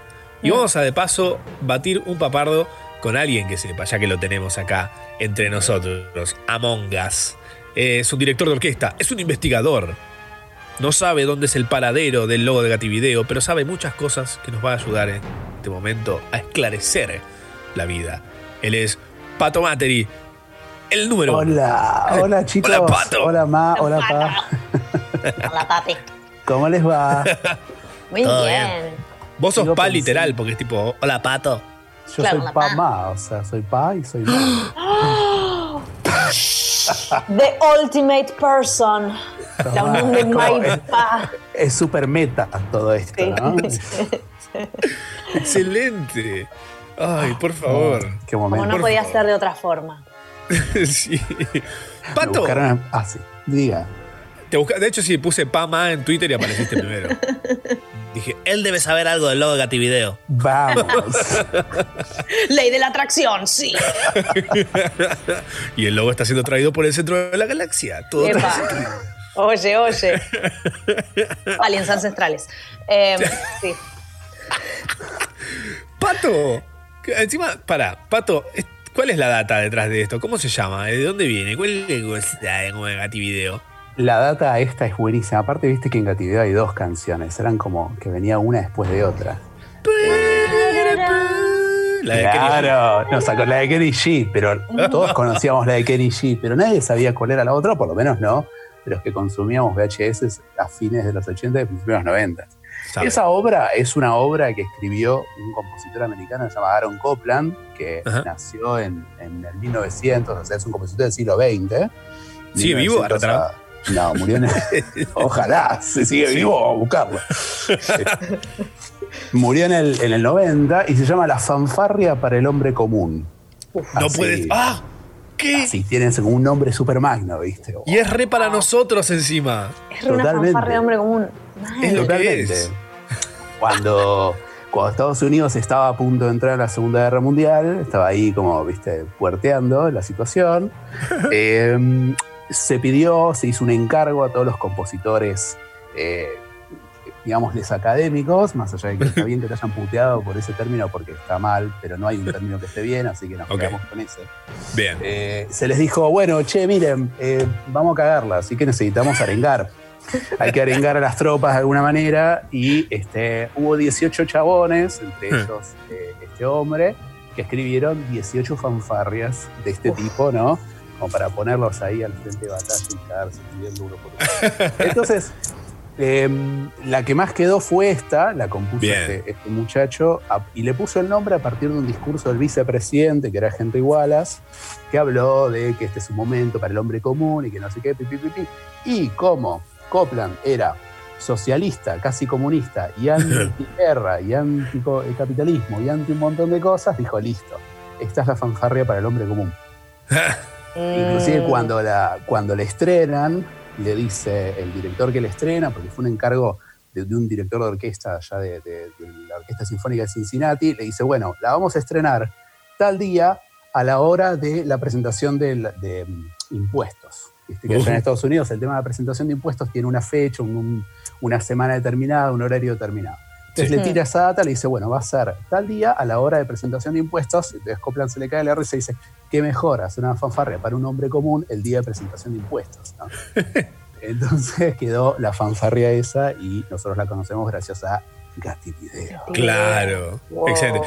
Me gusta porque además tiene la secuencia Gativideo tiene mucho sentido porque es la fanfarria, que es como enorme en, la- en el medio de la galaxia, y después un Kenichi que es como más íntimo, más de un cuchareo, ¿viste? un franeleo ahí. Que es cuando Que te lo, que vas a- lo que te van a hacer si, si pidas el VHS, ¿no? Si te. Así, con esto te vamos a cagar, ¿viste? Entonces vos estás en paz. La, la Gativideo igual está, es interpretada por Emerson Lake and Palmer, ¿puede ser? Sí. No, esta no, la de Gativideo es, este, es una, de una orquesta así X, Ajá. seguramente es una orquesta X porque dudo que Gativideo haya pagado derechos para poner esa, esa obra y como para los 80 ya era una obra que más o menos estaba más o menos fuera de derecho, pues estaba cerca, eh, dijeron, bueno, vamos. No, Emerson Lake and Palmer hizo una versión bastante conocida que la llevó de gira, aparte los chabones, sobre todo por Emerson, hacían Ajá. mucho música clásica, ¿viste? Metían el Cascanueces, hicieron el disco de cuadros de una exposición, que es de, de un compositor ruso, Musor. Y ellos siempre estaban metiendo así cositas, reversiones, y mandaron esta que está buenísima. aparte. La pintó. Sí, sí, Es excelente. Me encanta, me encanta. Eh, con Pato aprovechamos que, que te tenemos por acá y dijimos, vamos a hablar de, de- de un poco de, de la música que no es trap. eh, pero que bueno, podemos tratarla como tal, ¿quién te dice? ¿Por qué no? Hay, hay mucho para indagar eh, y creo que es el gran momento, es un buen momento para hacerlo. Em, con Pato estuvimos dialogando un poco para ver qué podíamos, qué tema podíamos abordar, de qué podíamos hablar, qué podíamos hacer. Y surgió eh, Philip Glass. Philip Glass. Philip Glass. Philip es el de vidrio. Yo tengo justo un vaso. El acá vidrioso. De- Felipe el vidriado. Felipe Vidriado. em, que es un zarpado compositor. Ujú. Compuso es un compositor también americano. American. Sí, Em, también le decimos americano, pero bueno, está bien. Estadounidense es el Ahí tenés. que habría que aceptar. ¿no? Para ser más específico, sí, Claramente. señor. Eh, que es el que hizo música de películas que conocemos como The Truman Show, Oh, no linda es poca música. cosa. Eh, La de The Hours, Las Horas, que también es tremenda. La de Fantastic Four. Eh. Medio, medio que Philip puede que agarre un poco cualquier cosa, lo que haya, donde hay plata va. Y bueno, Uno haría está lo bien. mismo. Yo soy Philip Glass, ¿sabes qué? No, ¿Qué vas a hacer hoy, mi amor? No, tengo que hacer la música para una peli que me pagaron un montón, así que la hago, ahora. la hago en media hora y vamos al parque un rato a tomar un té. Sí, usó, pedacitos de lo otro, capaz. O sea, como un, se, se autorremixó ahí. Total, ¿quién se da cuenta? Un rejunte. No, pero vamos a hablar de. Estaban Sí. hablando de Philip Glass. ¿Por qué? ¿Por qué? ¿Por qué pintó? Ah. de Glass? Bueno, no, se tiene- sin mí. Está bien. Con barbijo, con barbijo, ¿eh? Sí, Ojo. sí, sí, sí. Sí, a- y a la distancia que Dios manda. Porque la gente está muy sensible así. Eh, estamos muy sensibles. No, el chabón nació en el 37 y mm, no sé si, Pato, vos querés hacer un, un entre a- hacia él y hacia dónde vamos a ir con esta maravilla. Mira, Philip Glass, eh, partamos de la base que está vivo y que esto que dijiste que. ¡Está vivo! Y que esto que dijiste que el chabón necesitaba plata, necesitó plata casi toda su carrera porque, aún siendo compositor y ya más o menos conocido, el tipo laburó de taxista, plomero, tenía una empresa de mudanzas. Inclusive él cuenta que una vez estaba tipo culo para arriba, abajo de, un- de una pileta, arreglando un, un caño.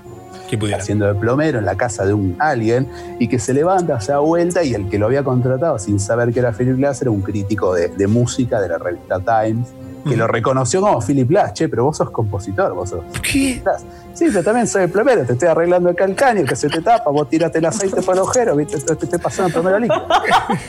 Sí, soy Philip Glass, pero no esto no quita que vos hayas tirado un Furby entero por adentro del inodoro. ¿Qué estás haciendo?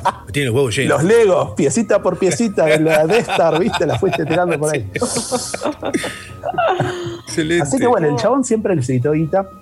eh, Changuitas. changuitas, guita Sí. en las changuitas. y, pero eso no quita que no fuera un tipo grosso.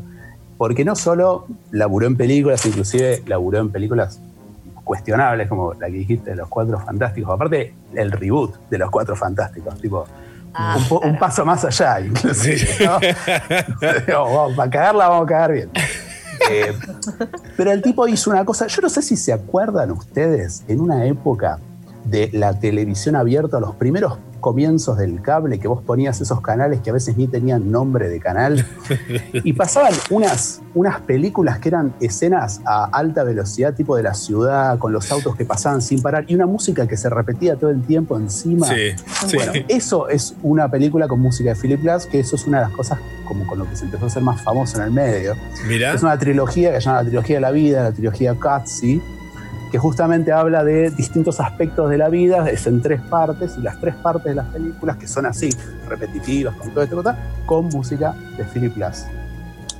Lo, lo importante de Philip Glass es que él, digo, más allá de sus changuitas por guita, eh, el tipo inventó, entre comillas, vamos a, a tomarlo muy, muy así, inventó un estilo musical en el siglo XX que es el minimalismo. A él no le gusta que le digan que inventó el minimalismo porque él dice que él hace música repetitiva, que ese es como su, su estilo, pero es lo que los críticos y los estudiosos que le ponen nombre a las cosas dijeron, esto vamos a llamarlo minimalismo y se van todos a cagar. En realidad inventó el loop. inventó el loop orquestal, ¿viste? De una y otra vez, una y otra vez, una y otra vez. Y así laburó toda su vida. Y más o menos para la década del 70, cuando empezó a hacer sus primeros conciertos en Inglaterra, 71, 72, empezó a, levantar un, grupo de, fanáticos que estaban interesados en este tipo de, nuevas formas de composición, de repeticiones, de uso de, de la electrónica, que él también usaba, de uso de nuevas tecnologías. Y en un concierto en Inglaterra, en el año 71, en el público había dos muchachitos eh, que quedaron así como que les estalló la mente. Esos dos muchachitos eran Brian Eno y David Bowie. What? Claro, Tranca. Hicieron la gran Bilus y entré, ¿viste? Bilus y entré. Bowie se, se sacó la peluca de Sistarda, se metió a ver un concierto.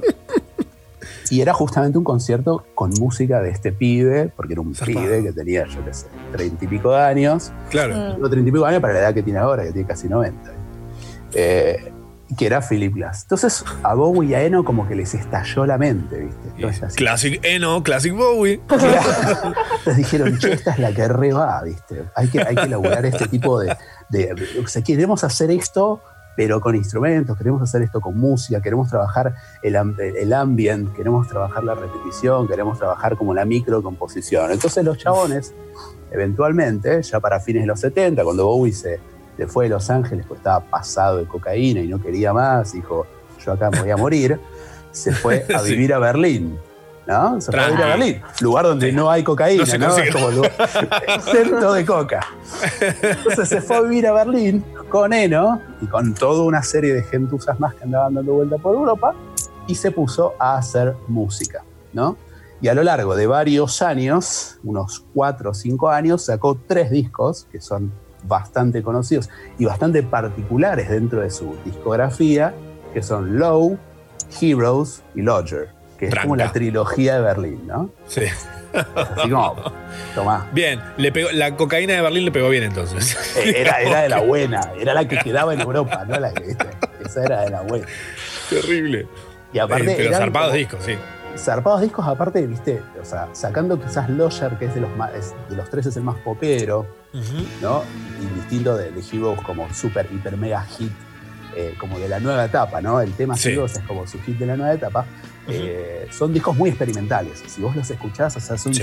sonoramente experimentales. El tipo mete world music, o sea, mete electrónica, mete un montón de cosas y todo eso gracias a estas influencias, en parte de Glass y en parte de otras gentes que andaba dando vueltas. Robert Fripp, que era el guitarrista de Crimson, toca en los discos y también metió lo suyo.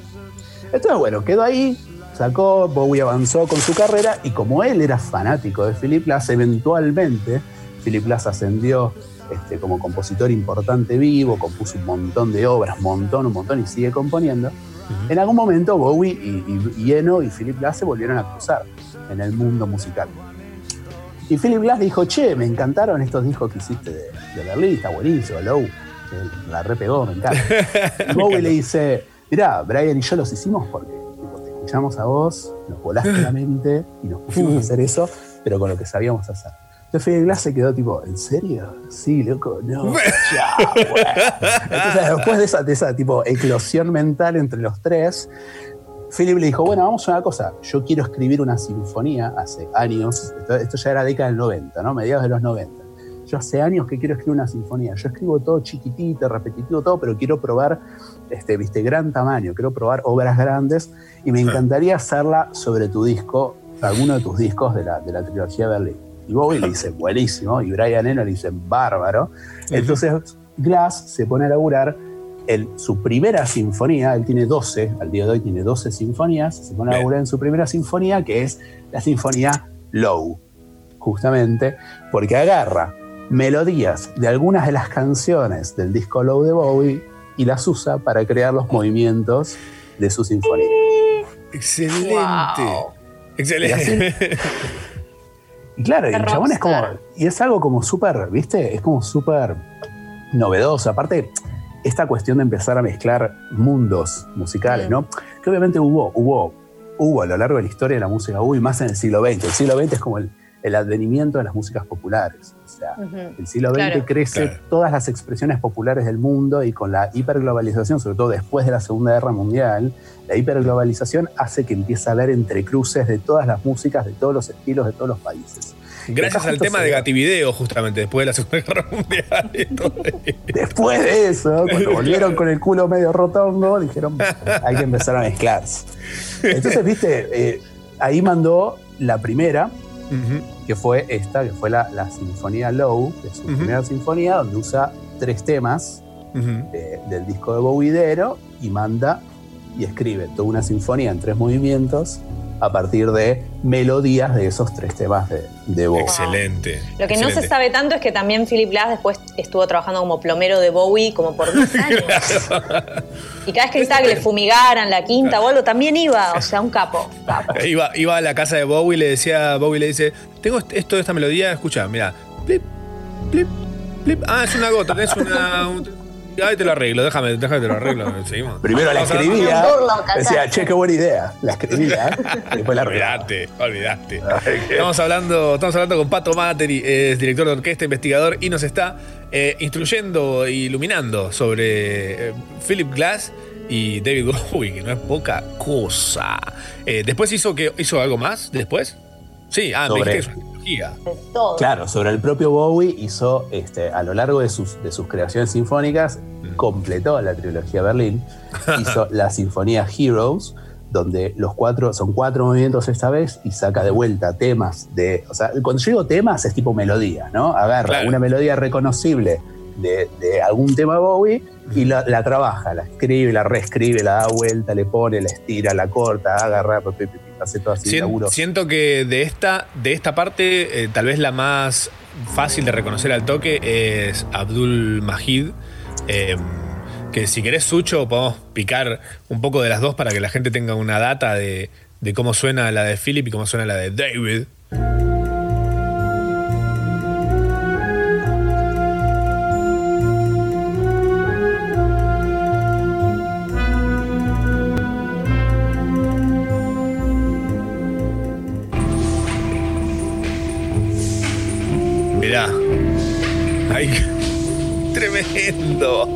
Hermoso. Tremendo. Está buenísimo. Impresionante. Es buenísimo el laburo que hace aparte. Eh, Es impre- o sea, sí. Es buenísimo. Es buenísimo y es, es cierto que eso es lo más reconocible. Después, obviamente, hay cosas que son casi irreconocibles, eh, pero eso pasa en la, en la- en la historia de la música escrita, digamos, de académica.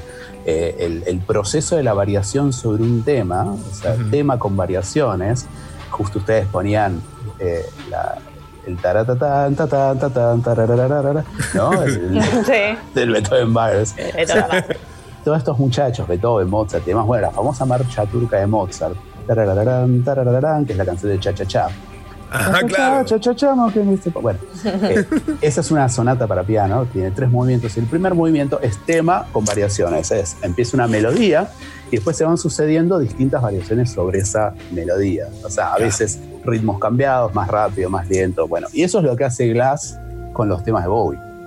Y lo hizo tanto en la primera, o sea, en la de Low, que es su sinfonía número uno, como en su sinfonía número cuatro, que es la de Heroes. Y eventualmente, casi 30 años después, ya muerto Bowie, o sea, no fue hace tan poco, ya muerto Bowie y habiendo más o menos diagramado entre Glass, Bowie y Eno, la tercera, que era la que faltaba, que era la de Lodger.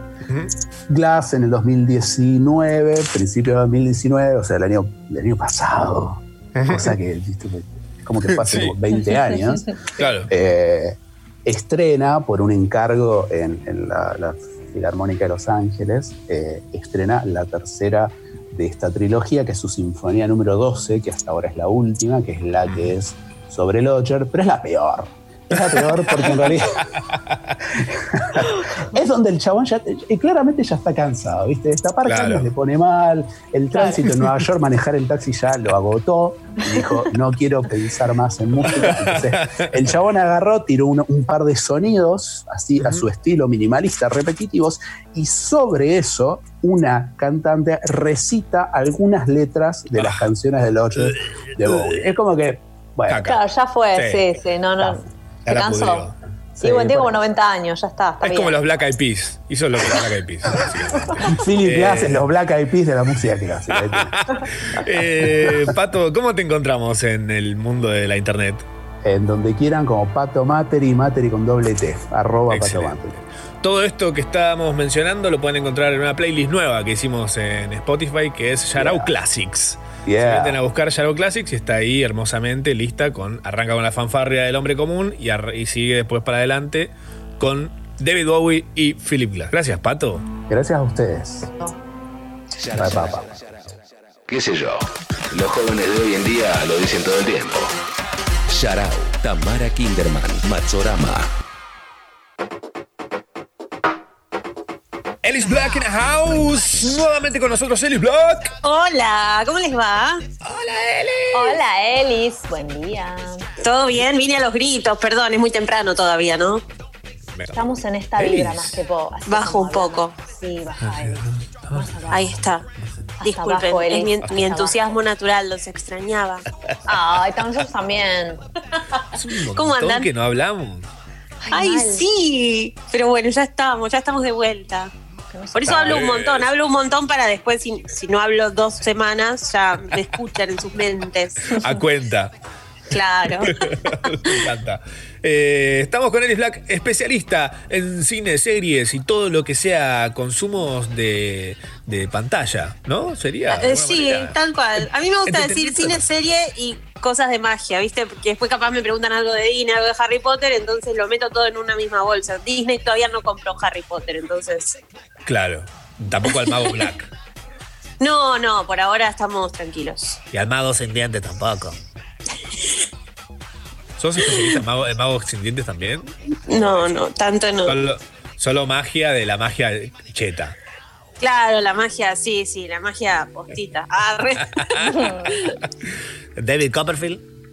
David Copperfield me gustaba, pero no, no soy muy, no me gustan tanto los magos. Es como que todo el mundo me recomienda, por ejemplo, libros de magia y eso porque me gusta Harry Potter y es como, no, Claro. no, pero no quiero tipo las cartas, ¿viste? No, no. Claro. Claro, algo más copado, magia, ¿no? un castillo. Claro, tal- Magic. Tal cual, Mildly Magic.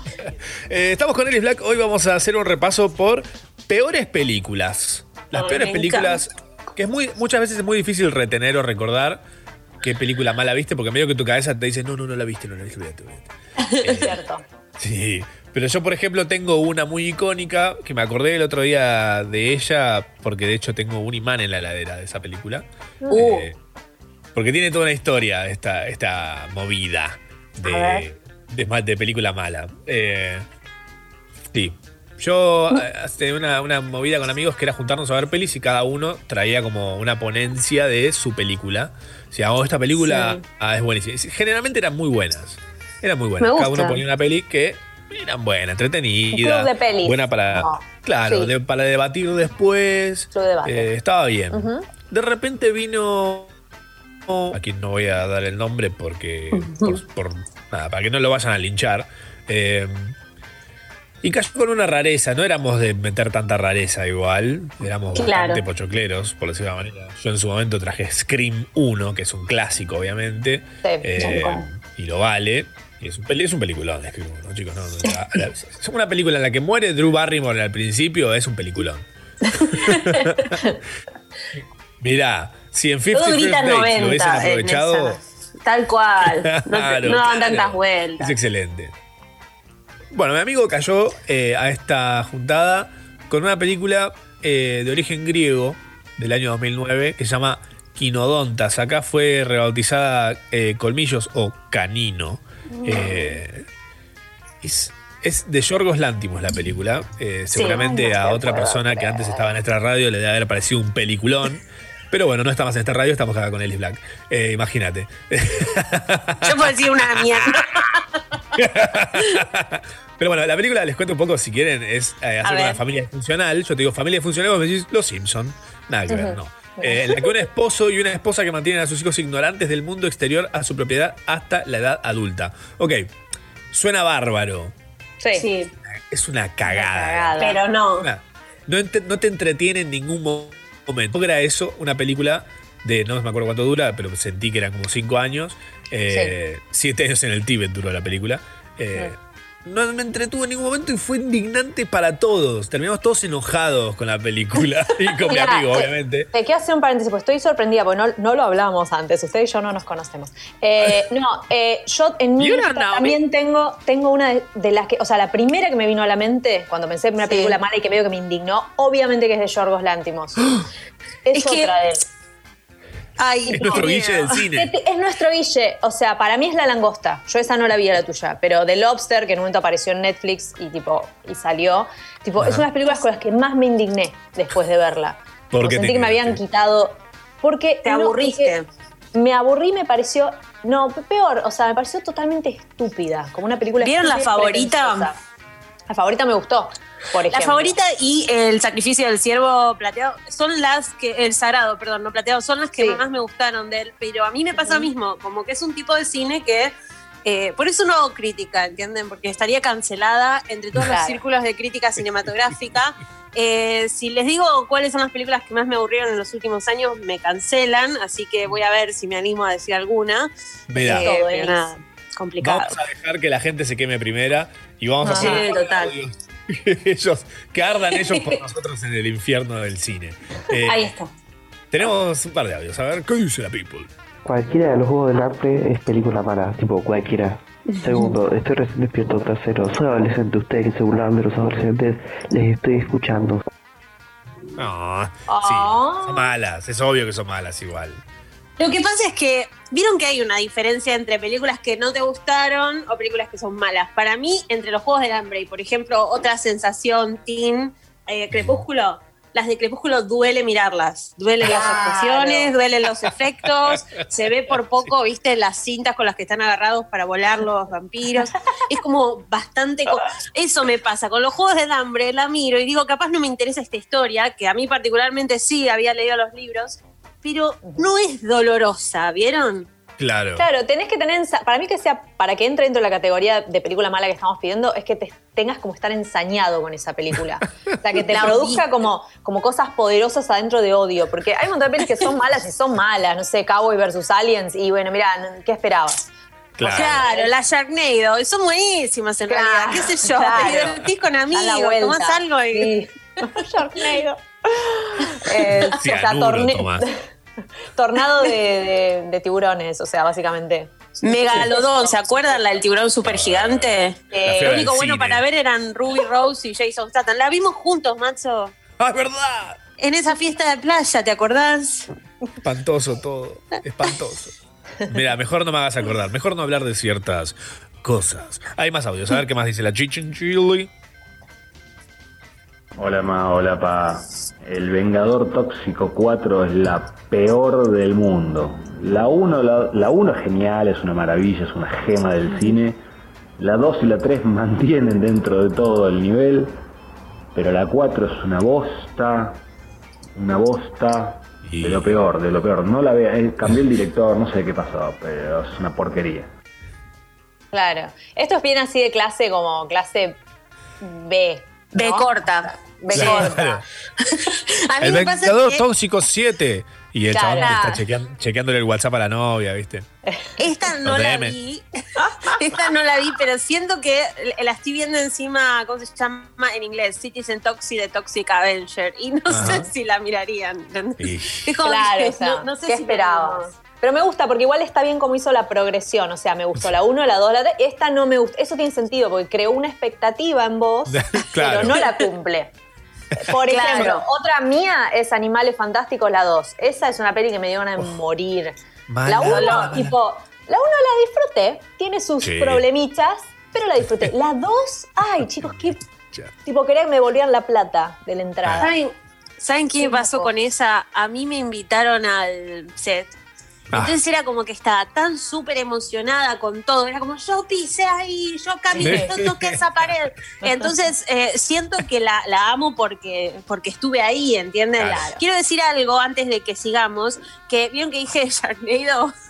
Sí. No, siempre me acuerdo que la noche, eh, la noche en la que murió Cory Monteith, el de Glee, Sí. él había puesto What the crap is Sharknado en Twitter. Y ¿Eh? Se lo después llevó. puso, oh, it's a shark tornado. Y fue su último tweet ese. Y siempre que veo esa película o que pasan ¿Quién alguna vez, me acuerdo del pobre Cory. Lo mató Sharknado. Sí, Claro. se lo comió un tiburón que venía volando por el aire. Es horrible, vos ves esa película y después no despertás. He was eaten by the debris. the shark debris. Qué programa Ay. culto, la concha de mi hermana. Más audios, por favor. Hola ma, hola pa, hola Emi. Eh, la peor película que vi se llama Avión Presidencial. Es una hora y media de gente tratando de asesinar al presidente de los Estados Unidos mientras todo el mundo grita ¡Señor presidente! Y después eh, es a prueba de balas, el avión explota, el tipo sobrevive. Nah, dale. Es excelente. Pero, pero es Harrison Ford. O sea, ¿cómo va a morir Harrison Ford? Él ve Es una Sharknado de película- la 1 a la 7 y no muere. Hay, hay películas que depende del contexto son terribles o son excelentes. Esa película en un bondi de larga distancia es excelente. Claro. Claro, un avión. No. Sí, No, no. que no la pasen en el avión. Ay, Dios. Ay, Sí, qué buena No peli. hay mucho más para decir de esa. Podemos seguir adelante con el próximo audio. Hola Pa, hola Ma. La peor película que vi fue Castores Zombies 2014 alemana. Vos Eh, nada, si quieren reírse, asustarse, mírenla, es horrible. La verdad que espantosa, los castores son durísimos. No, no, espantoso. No, Quiero ver si hay no sé qué me duele más. Si la gente que dice, a ver, Castores Zombies, uh, re va, la voy a ver. ¿Eh? O los, los actores que los invitan a filmar una película y le dicen, se va a llamar Castores Zombies. Ah, bueno, dale, sumame. ¿Cuánto me pagas? Es, como- Pará. es raro, ¿no? Ah, mira lo Porque que es el Castores castor Zombies- zombie aparte. Cuando pones Castores tipo, Zombies, pones- sí, es una cosa, pero que te digan, vas a actuar en una película que se llama Zombievers. Beavers. Re estoy. ¿Debe estar Justin Bieber? Voy a conocer a Justin Bieber. Zombievers. Ah, claro. Ah, igual, ojo. país. Estoy viendo el tráiler y si, si pensamos, eh, si le ponemos la cabeza en es 1990, te la reveo, ¿eh? Sí, Es una película de los entra en 90. sí. Tipo tomates asesinos. Claro. La Y sí, asesinos. claro, pasa. Que había uno que se llama tomate peludo y ese era el bueno. Ay, Claro, me el pro- muero. Qué hermoso eso. Yo creo que el problema es que la hicieron en, hace unos años nomás, ¿viste? Claro. Capaz tendría que haber sido eh, hace dos décadas, ponele y estábamos. Sí. Llegó- llegaron tarde, llegaron tarde. Un audio más. Hola, ma, hola, pa. Eh, una película malísima o sin final, poca trama y demás. The Happen, el suceso, no sé cómo fue traducida. Ah, Eh, de Yamalán, con ¿no es Mark esta? No, no se Oh, entiende. Sí, la de las abejas. Sí, la de los flacos que se suicidan, ese es de Happen, Sí. que tipo. tipo Arranca re bien, el tráiler está bien. súper bien. Sí. Sí, nos Pero habían manejado un montón, porque aparte era como toda la ciencia del fin del mundo, ¿vieron? Y después no, no funcionó. Hay pelis que tienen que quedar. Hay una categoría que tiene que ser solo trailers. Y la película tiene que ser solamente el tráiler. Fin. Claro, tal cual, mira qué lindo, un super cortometraje dos minutos. Sí. Ya está, ¿no? Como que. In a world. Para que me acuerdo siempre de El Descanso, la película en la que Cameron Ah, Diaz hace los excelente. trailers, que tiene todas, todas las películas ahí y van relatando, Ella- me gusta mucho. Ella, ella labura de hacer trailers, entonces es como que cada situación de su vida la ve como si fuera un trailer es excelente. Eh, la, vi- la volví a ver "In de a vuelta world". este- In a world. She was expecting the unexpected. Eh, Podrías hacer, ¿eh? Las voces. resto y para hacer Sueño de mi vida hacer eh, doblajes de trailers. Eh, un audio más. Hola Ma, hola Pa, ¿cómo andan? ¿A alguien más le parece muy mala película La cosa más dulce de Cameron Díaz? No es la peor de Cameron Díaz, pero es muy mala, muy mala. La peor es la última de las ángeles de Charlie de ella. Full Throttle. O la de la profesora. Pero pará, la casa más dulce nos dio, nos dio esa gran escena de Selma Blair cantando I Don't close my eyes mientras se la. ¿No? Es verdad. Que Entran todos los vecinos, la policía. Es un momento hermoso. O Cristina Applegate diciendo me hice las tetas, vengan, tóquenlas en el baño. A mí me parece Sí. que esa película para ese momento era aguante. Tres mujeres amigas viviendo su libertad sexual. Re- eran, eran tres reactrices que a mí me encantan todas. Y eh, sí, es, es mala, es muy mala esa película, pero posta que tiene momentos gloriosos. gloriosos. Esa no es la que Cameron Díaz hace como, como que levanta los brazos y dice, como para que se le suban las tetas, y dice 22, 32, 22, 32. Y como que, porque las tetas se le suben y se le bajan. tipo. Y pará, y que están ¿qué es ellas en el. Están ellas en el auto, en un momento se cae algo y como que Cristina Applegate queda agachada y parece que están haciendo cualquiera. Eh, la gente los mira desde afuera, como que tiene momentos que si los metes todos en una película buenos. capaz no funcionan. En un, pero escenas- trailer. Un trailer. Claro. Cuando llevan a la tintorería del vestido, no sé, yo ahora la quiero ver. Es cierto. Maratonazo. Sí, una maratea.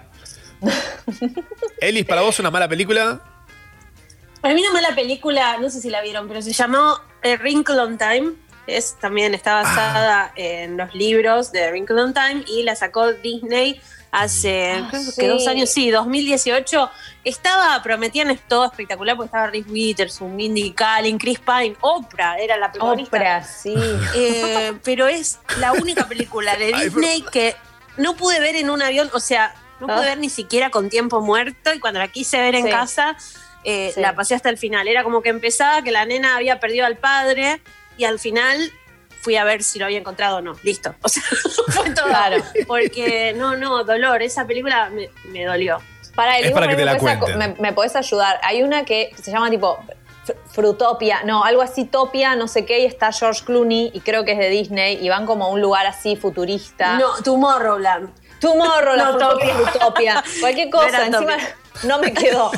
Esa es alto bodriazo. Pero me dijiste George Clooney y Disney. sí, esa. Me regalaron el pin y lo tiré. Oh. En Utopia. la Comic Con me regalaron el pin y no lo tiré. Ah, Ah, qué lo voy a guardar aquí en Grammy. En este tacho, sí, sí, sí. sí, sí. Eh, pero no, 10.000 quería hacer esa Cristo. diferenciación de películas malas como películas que no nos gustan, ¿no? Porque eh, a mí me pasa mucho que los últimos peliculones, o sea, que todo el mundo en la crítica las alabó y dijo todas cosas hermosas, a mí me aburrieron. Yo me hubiera levantado la butaca de aburrida. Tipo, Eh. no sé, Midsommar. Ah, Ah, ¿no? Como odia. un Midsommar. Hereditary. eh, Ah, me gustó Hereditary. eh, es pero como es- claro. Una mierda. tiene buen trailer. Es algo súper particular mío, ¿entendés? O sea, Claro. Get Out, todo el mundo dice es una obra maestra, pero yo me quedé dormida. Entonces, me pasa un poco que es, diferenciemos eso, ¿no? Como Claro. a mí me gusta porque es terror, porque es este estilo de película que no me copa, pero no son películas malas y nadie puede decir, no, al final Get Out era una película malísima, odio a, no sé, a Jordan Peele, viste, no, no podemos decir eso. Yo creo que Es sí lo podés, o sea, se entiende lo que vos decís, pero si uno puede justificar las razones por las que a uno le parece mala y tienen, Claro. y tienen validez y no tenés nada para contrarrestar eso, tengo razón. O sea, eso es como para mí la base del debate. Siempre. Pero, claro, entonces, este, ¿por qué es mala? Pues si, si, la- si llegás a la conclusión de que es, no me gusta porque me, tipo, porque tal cosa, porque no me gustó, no me gusta su cara, bueno, es que no te gusta. Por ahí es mala también, ¿eh? Pero no lo podés, no sé, qué sé yo, no, lo, no, no podés decir porque es bueno o porque es mala. Eh, y hay unas que son tipo, ah, como universalmente malas, para mí, a ver, corríjanme, tipo X-Men Apocalypse, por Oh. decirte algo. Eh, Oh, chicos, qué cosa chota. Qué cosa rechota. Está bien que ninguna de los X-Men son, ah, pero es muy mala. Como me viene a la Días del mente. futuro pasado a mí me gustó mucho. Ay, es la única es que me gusta de él. Tenés razón, esa es buena. Pero pues como que se sale un poco de, de coso. Pará, Dark Phoenix es terrible. Dark Phoenix, oh, mal. Pero es, es una, es una seguilla. atrás- Para, ¿se acuerdan de Hugo? La invención de Hugo. ¿No es Sí. Scorsese esa? No, A mí no me ¿La del reloj, decís? La de un nene re lindo, Ah. como, y tipo, y sí un reloj y Sasha Baron Cohen en un momento, no sé por qué. Sí, que todos dijeron como, wow, qué maravilla, hizo un mocardo. Ese es de Scorsese y aparte también en la producción le metía gente importante. Está Johnny Depp atrás de la producción, como que no Ah, entiendo por bien eso, qué pasó con ahí esa está. película, pero ¿Eh? a mí me aburrió. The Shit Factor. Era, en algunos lugares se llamaba. Esa, hubo cabaret. Eh, acá la gente dice, Suicide Squad tenía que ser solo un tráiler, qué verga. Eso pasa también, ojo. Ahí está. Buena, buena para identificar qué película va a ser mala es, primero, Escuadrón Suicida. que hay Ah, muchísima plata puesta en marketing y que el tráiler tiene un tema muy conocido, muy grosso.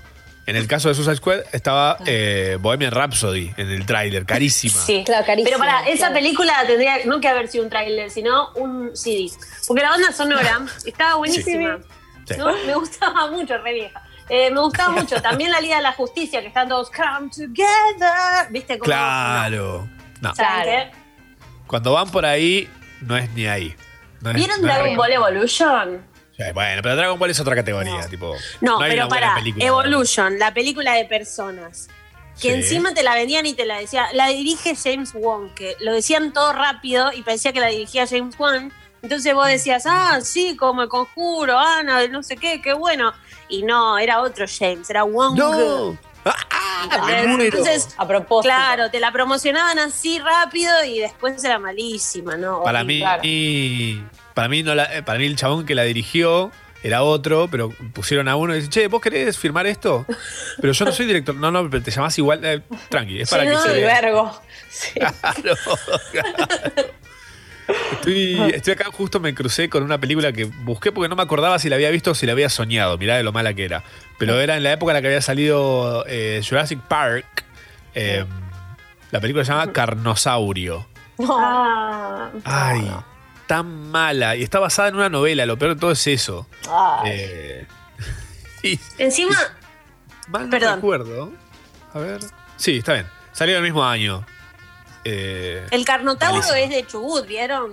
O sea, Ah, ¿Qué es el carno? Sí, no, no. El Carnotauro es argentino y está basado, creo que el nombre se lo pusieron por alguien, eh, no sé, de la estancia donde lo encontraron, una cosa así.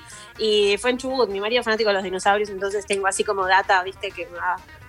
Como en los data. almuerzos y eso, me va pasando data. Y el Carnotauro es argentino. ¿Vos decís que por eso era mala? Carnosaurio. Wow. Yo ni sabía que existía, así que gracias. Caca blanda total. Bueno, ahora El dice. eh, casi se me pasa. Nacional, una película mala con muchas ganas de serlo. Es el día, eh, es el día de hoy que no, que no se lo perdono. Es No te mueras sin decirme a dónde vas. De 95 con dos tercios de Midachi, con mi y chi sin da. Morite, ya fue. Morite y no me Eh, digas nada, ya fue. Claro. que muera, como decimos acá, eh, como siempre, con mucho cariño, siempre. Eh, también dicen, acá decían, bueno, gente que banca odiar Midsommar. eh. Dice, por favor, Midsommar es una de las películas que más odié en mi vida, una regia No. poronga. Eh, odio con todo hacer la mayoría, odio con todo mi ser, dice Ana, la mayoría de las películas de Adam Sandler, en especial, en especial Jack and Jill. Oh, el que tiene una hermana, sí. Sí. No sé, Sergio no. tira una. Tira una A ver, excelente. clic. Clic, ¿no? Dice, click es caca, click es caca. Porque además Click click te la vendían como una comedia y no es una comedia. No, es una comedia. Mal. Ya hablamos, ¿Por te hace decís? llorar. No, si te hace llorar, no. Siempre surge. Sergio siempre surge dice. eso. Me encanta como lo dice Sergio porque Sergio es como que tira la bomba y, y se va. eh. Caminando tranquilamente para el otro lado. Dice, ¿vieron Cats? Uh, bueno. Pero para, No, Eli, no. ¿habías compartido? Esta semana compartiste algo respecto a alguien diciendo cómo era. Justo te iba a decir que Jason Derulo dijo eh, que él cuando vio el tráiler y vio la idea, es uno de los protagonistas, dijo esta película va a cambiar al mundo. Y sí, Mm. se estrenó y estamos todos en cuarentena de acá a Australia. Es como, me parece la última algo- que se estrenó. Claro, Me tuvo muero. razón. Estuvo un par de semanas en el cine y coronavirus, pandemia, ya está. Eh, no, esa sea. película te, te da ganas de gritar, sí, pero aparte hay tan buen elenco que decís, ¿cómo hicieron para convencerlos de esto? ¿Entendés? Para mí no les dijeron y después de que actuaron todos les pusieron los efectos, viste, como les hicieron gatos, porque si no, no entiendo. Y son como chiquitos pasa- también, ¿no? Tipo, como Sí. le hicieron más chiquitos. Sucho nos pasa el dato de que tiene 2.7 en IMDb. Es increíble. Wow. No, sí, sí. Le sobran puntos ahí, ¿eh? Le No sobran la puede dos puntos nadie. cómodos. Porque ni siquiera los efectos son buenos. Está mal hecho los efectos. Soy yo haciendo un deep, un deep fake totalmente drogado a las 3 de la mañana. Eh, Paren, y no es que me quiera meter con más películas de DC, porque la semana que viene viene la DC Fandom, viste, como que hay una súper eh, ¿Te convención invitaron? a la que no fui invitada. Ah, bueno. pero, pero tenemos Batman y Robin y Gatúbela, que son películas Ah. tremendas. O sea, esas también son dolorosas. Y el, la Batman de Joel Schumacher eh, costó un montón. Batman y o Robin sea, a mí no me desagradó A tanto. mí ¿eh? me gusta Batman y Robin. Tiene momentos que marcaron mi vida directamente. Que la, vi muy- la vi de muy chica, la vi tipo en el cine, me acuerdo que fui con mi abuela y fue la primera película que vi Oh. con subtítulos. Tipo, viste que uno se acuerda esa peli, no sé por qué, pues, ahora soy un adulto. Eh, me dice pizza, abuela. Bueno, y, y me recuerdo, pato, o sea, así. real, sí. Pero tipo, la, la hiedra venenosa, que era Uma Thurman, que en un momento Sí. se arma Sí. como su propio departamentito, como su propia casa, toda llena de hiedras, empieza a romper. Yo, esa, esa imagen fue como, ah, ok, yo quiero vivir ahí. Quiero vivir en un lugar. Turman. Para, para mí, el momento que en ese era súper sexy de la película era el Robin de Chris O'Donnell que le daba un beso a Hiedra Venenosa y después se Oh. sacaba los labios. Sacaba los se- labios, no, no, sí. maravilla, maravilla. Increíble. Y Arnold Eh, como me encanta esa frío, no sé. Pero no, Haciendo para mí era mal. bastante mala. Ay, Excelente. Al fin y al cabo era excelente la película. Mira, ¿de qué te, de qué te borraste? También era el momento en el que uno la veía en la edad en la que lo veía. Claro. Eh, Eh, también, sí, ayudaba a eso. Sí, sí, sí. Sí, obvio. Eh, gran película, gran, para mí gran película, ¿qué querés que te diga? Para mí una película mala que si no es gracias a todo el contexto que tiene, Mm. no es nada buena, onda, es mala, mala, es Avengers Endgame. Porque. Infinity Sí, War tanto. está re bien, ¿eh? Infinity War sola está bien. Pero Endgame es... Entiendo que es un bonus, es el cierre de 22 películas juntas, una historia que se vino construyendo, pero sentate a verla sin haber visto nada antes. No entendés. Como ¿Por, qué, claro. por qué van y matan a un granjero que está tranquilo en su casa? ¿Por qué lo matan? Mal. Esos son tus mí- héroes. Para mí, de todas esas Ultron, era Ultron. Eh, Y la que menos me gusta, que esta sí le gusta mucha, mucha gente, de hecho te diría la mayoría, es eh, la tercera Thor. Thor Ragnarok. A mí me encanta. Oh, no, a mí. Claro, no, a mí me reindignó, Mm, como que me parecía re que lo ridiculizaban. Después igual lo pusieron todo dejado en Avengers Endgame y fue como, bueno, este es el personaje que eligieron ridiculizar, ¿no? Pero como que esa no me gustó. Y es de Taika, que lo amo, pero Sí. no. Same. Same. Bueno, la última de Taika me pareció alto moco también, ¿eh? ¿Cómo ¿Cuál? es que se llama? Este, esta de, de- que aparece un que se hace de Hitler. Jojo Rabbit, ¿no te gustó? Ah, Jojo oh, Rabbit. Jojo Rabbit, boludo, que me cagué de embole. No, qué triste. No, no, no. No, no, esa es la-. Sí, mal. Me Toda cagada. ¿Qué, una- qué es esto? Ay, me cagué por esta película de mierda. Me pareció una pincelada gruesa. Una pincelada gruesa cuando un- es un flaco que suele ser muy detallado. Me parece que se lo comió, le agarró la cosa a Hollywood. Pero ya se le va a pasar, porque yo lo amo a él. Así que yo, yo lo banco. Pero esta no me gusta. Perdón. Antes de que dejemos los superhéroes, quiero decir que igual Endgame tiene la mejor escena de la historia, porque eso también es como un conjunto de trailers y de escenas manija. ¿Cuál? Sí. Eh, el momento en el que el Capitán América agarra el martillo de Thor y dice Avengers, bueno, que empiezan a pasar y a llegar los otros Avengers y Sí. dice Avengers Assemble. Ah, Ese mí me- cringeó esa película. parte. Ay, me cringeó. Y no ¿Cómo te sabía va a cringear estaba- Chris Evans? No, no. No, no, Chris Evans no, o sea, sacando a Chris Evans. Pero, pero a mí Elis, también- deja yo ese no cuchillo. deja nada. ese cuchillo. Luego no, te puedes, no puedes ni decir Chris Evans con un No, tono no, no. medio raro. que, tipo, Te mando un mensaje, estoy abajo. Tipo, Estoy abajo. ok, Elis. Baja a abrirme que te mato. Sí, por favor. Ay, Dios. Y Bueno, después que igual lo que, hay... lo que sacamos es amamos odiar las películas. Amamos no, odiar las películas. creo que no era. No hay nada más lindo que ver una buena peli, pero también odiar una mala peli es hermoso. Elis, Ay, ¿cómo, no-. ¿cómo nos suscribimos a tu newsletter? Ah, y vayan a elisblack.com barra newsletter. ¿Viste? Wow. Ahora está re fácil. Y quiero decir Simple, que si en las próximas semanas no me escuchan en ningún programa de radio es porque eh, me cancelaron con la movida de, de Get Out y de todas esas. Así que nada, cualquier cosa me contactan en redes, Elis Black. Eh, podemos hacer un podcast de gente que odia a Midsommar. Está bien. Por favor, te lo pido. Te lo pido, porfa. Ah. Por- Gracias, Elis. Gracias a ustedes, chicos. Buen fin de. Mua. Adiós, Elis. Sharau. Desayuno de campeones. Bueno, de subcampeones.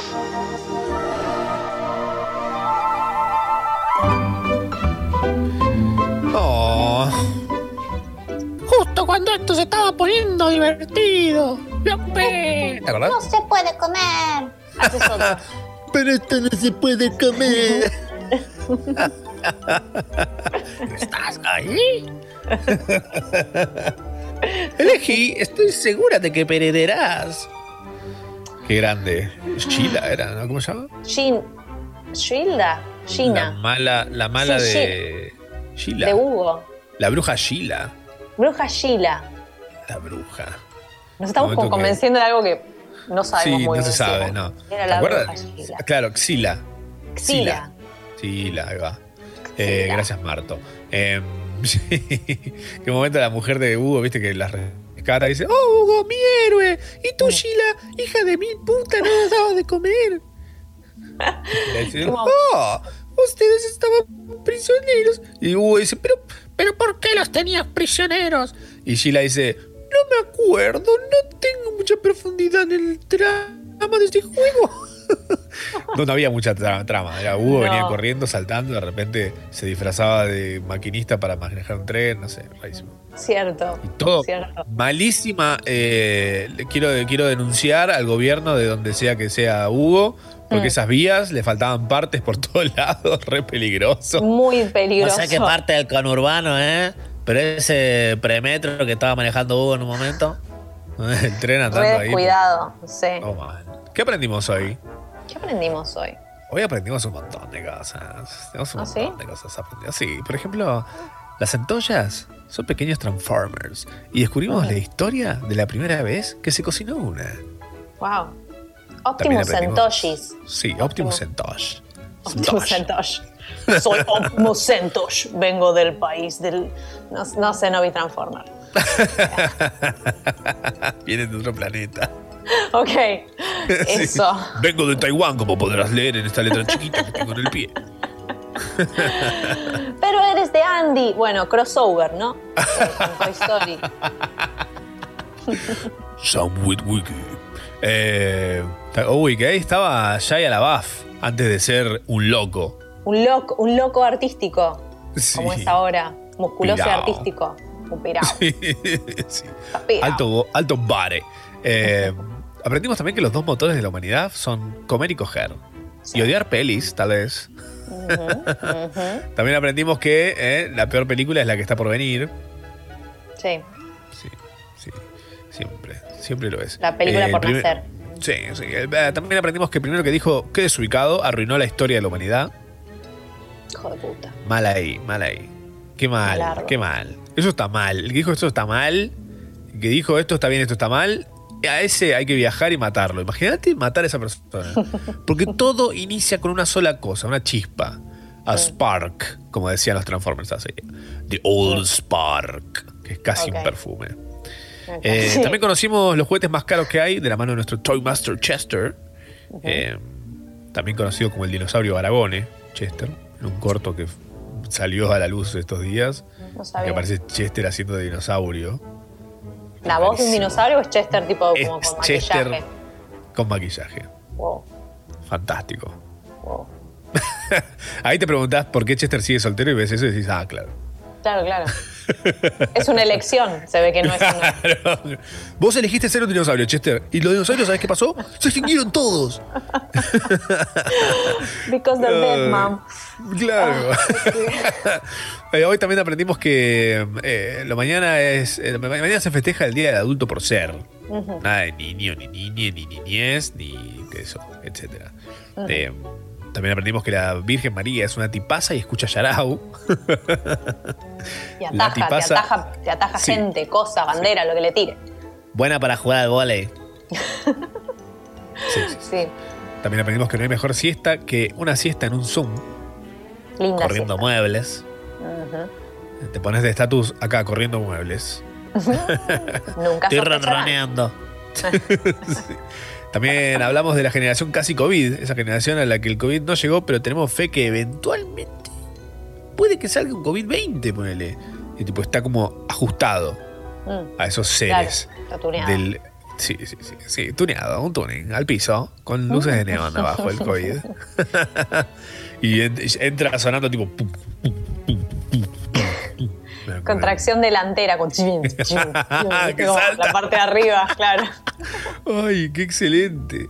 Sería excelente. Se te cae todo lo que tenés en la guantera. Eh, también aprendimos que, supimos que la intro de Gativideo era una obra de música clásica. Eso me encantó, Oh, bitch. me encantó. Agregárselo y- a la base de datos de mi, de mi pequeño chip, de mi, La de mi base de flop- datos. floppy disk.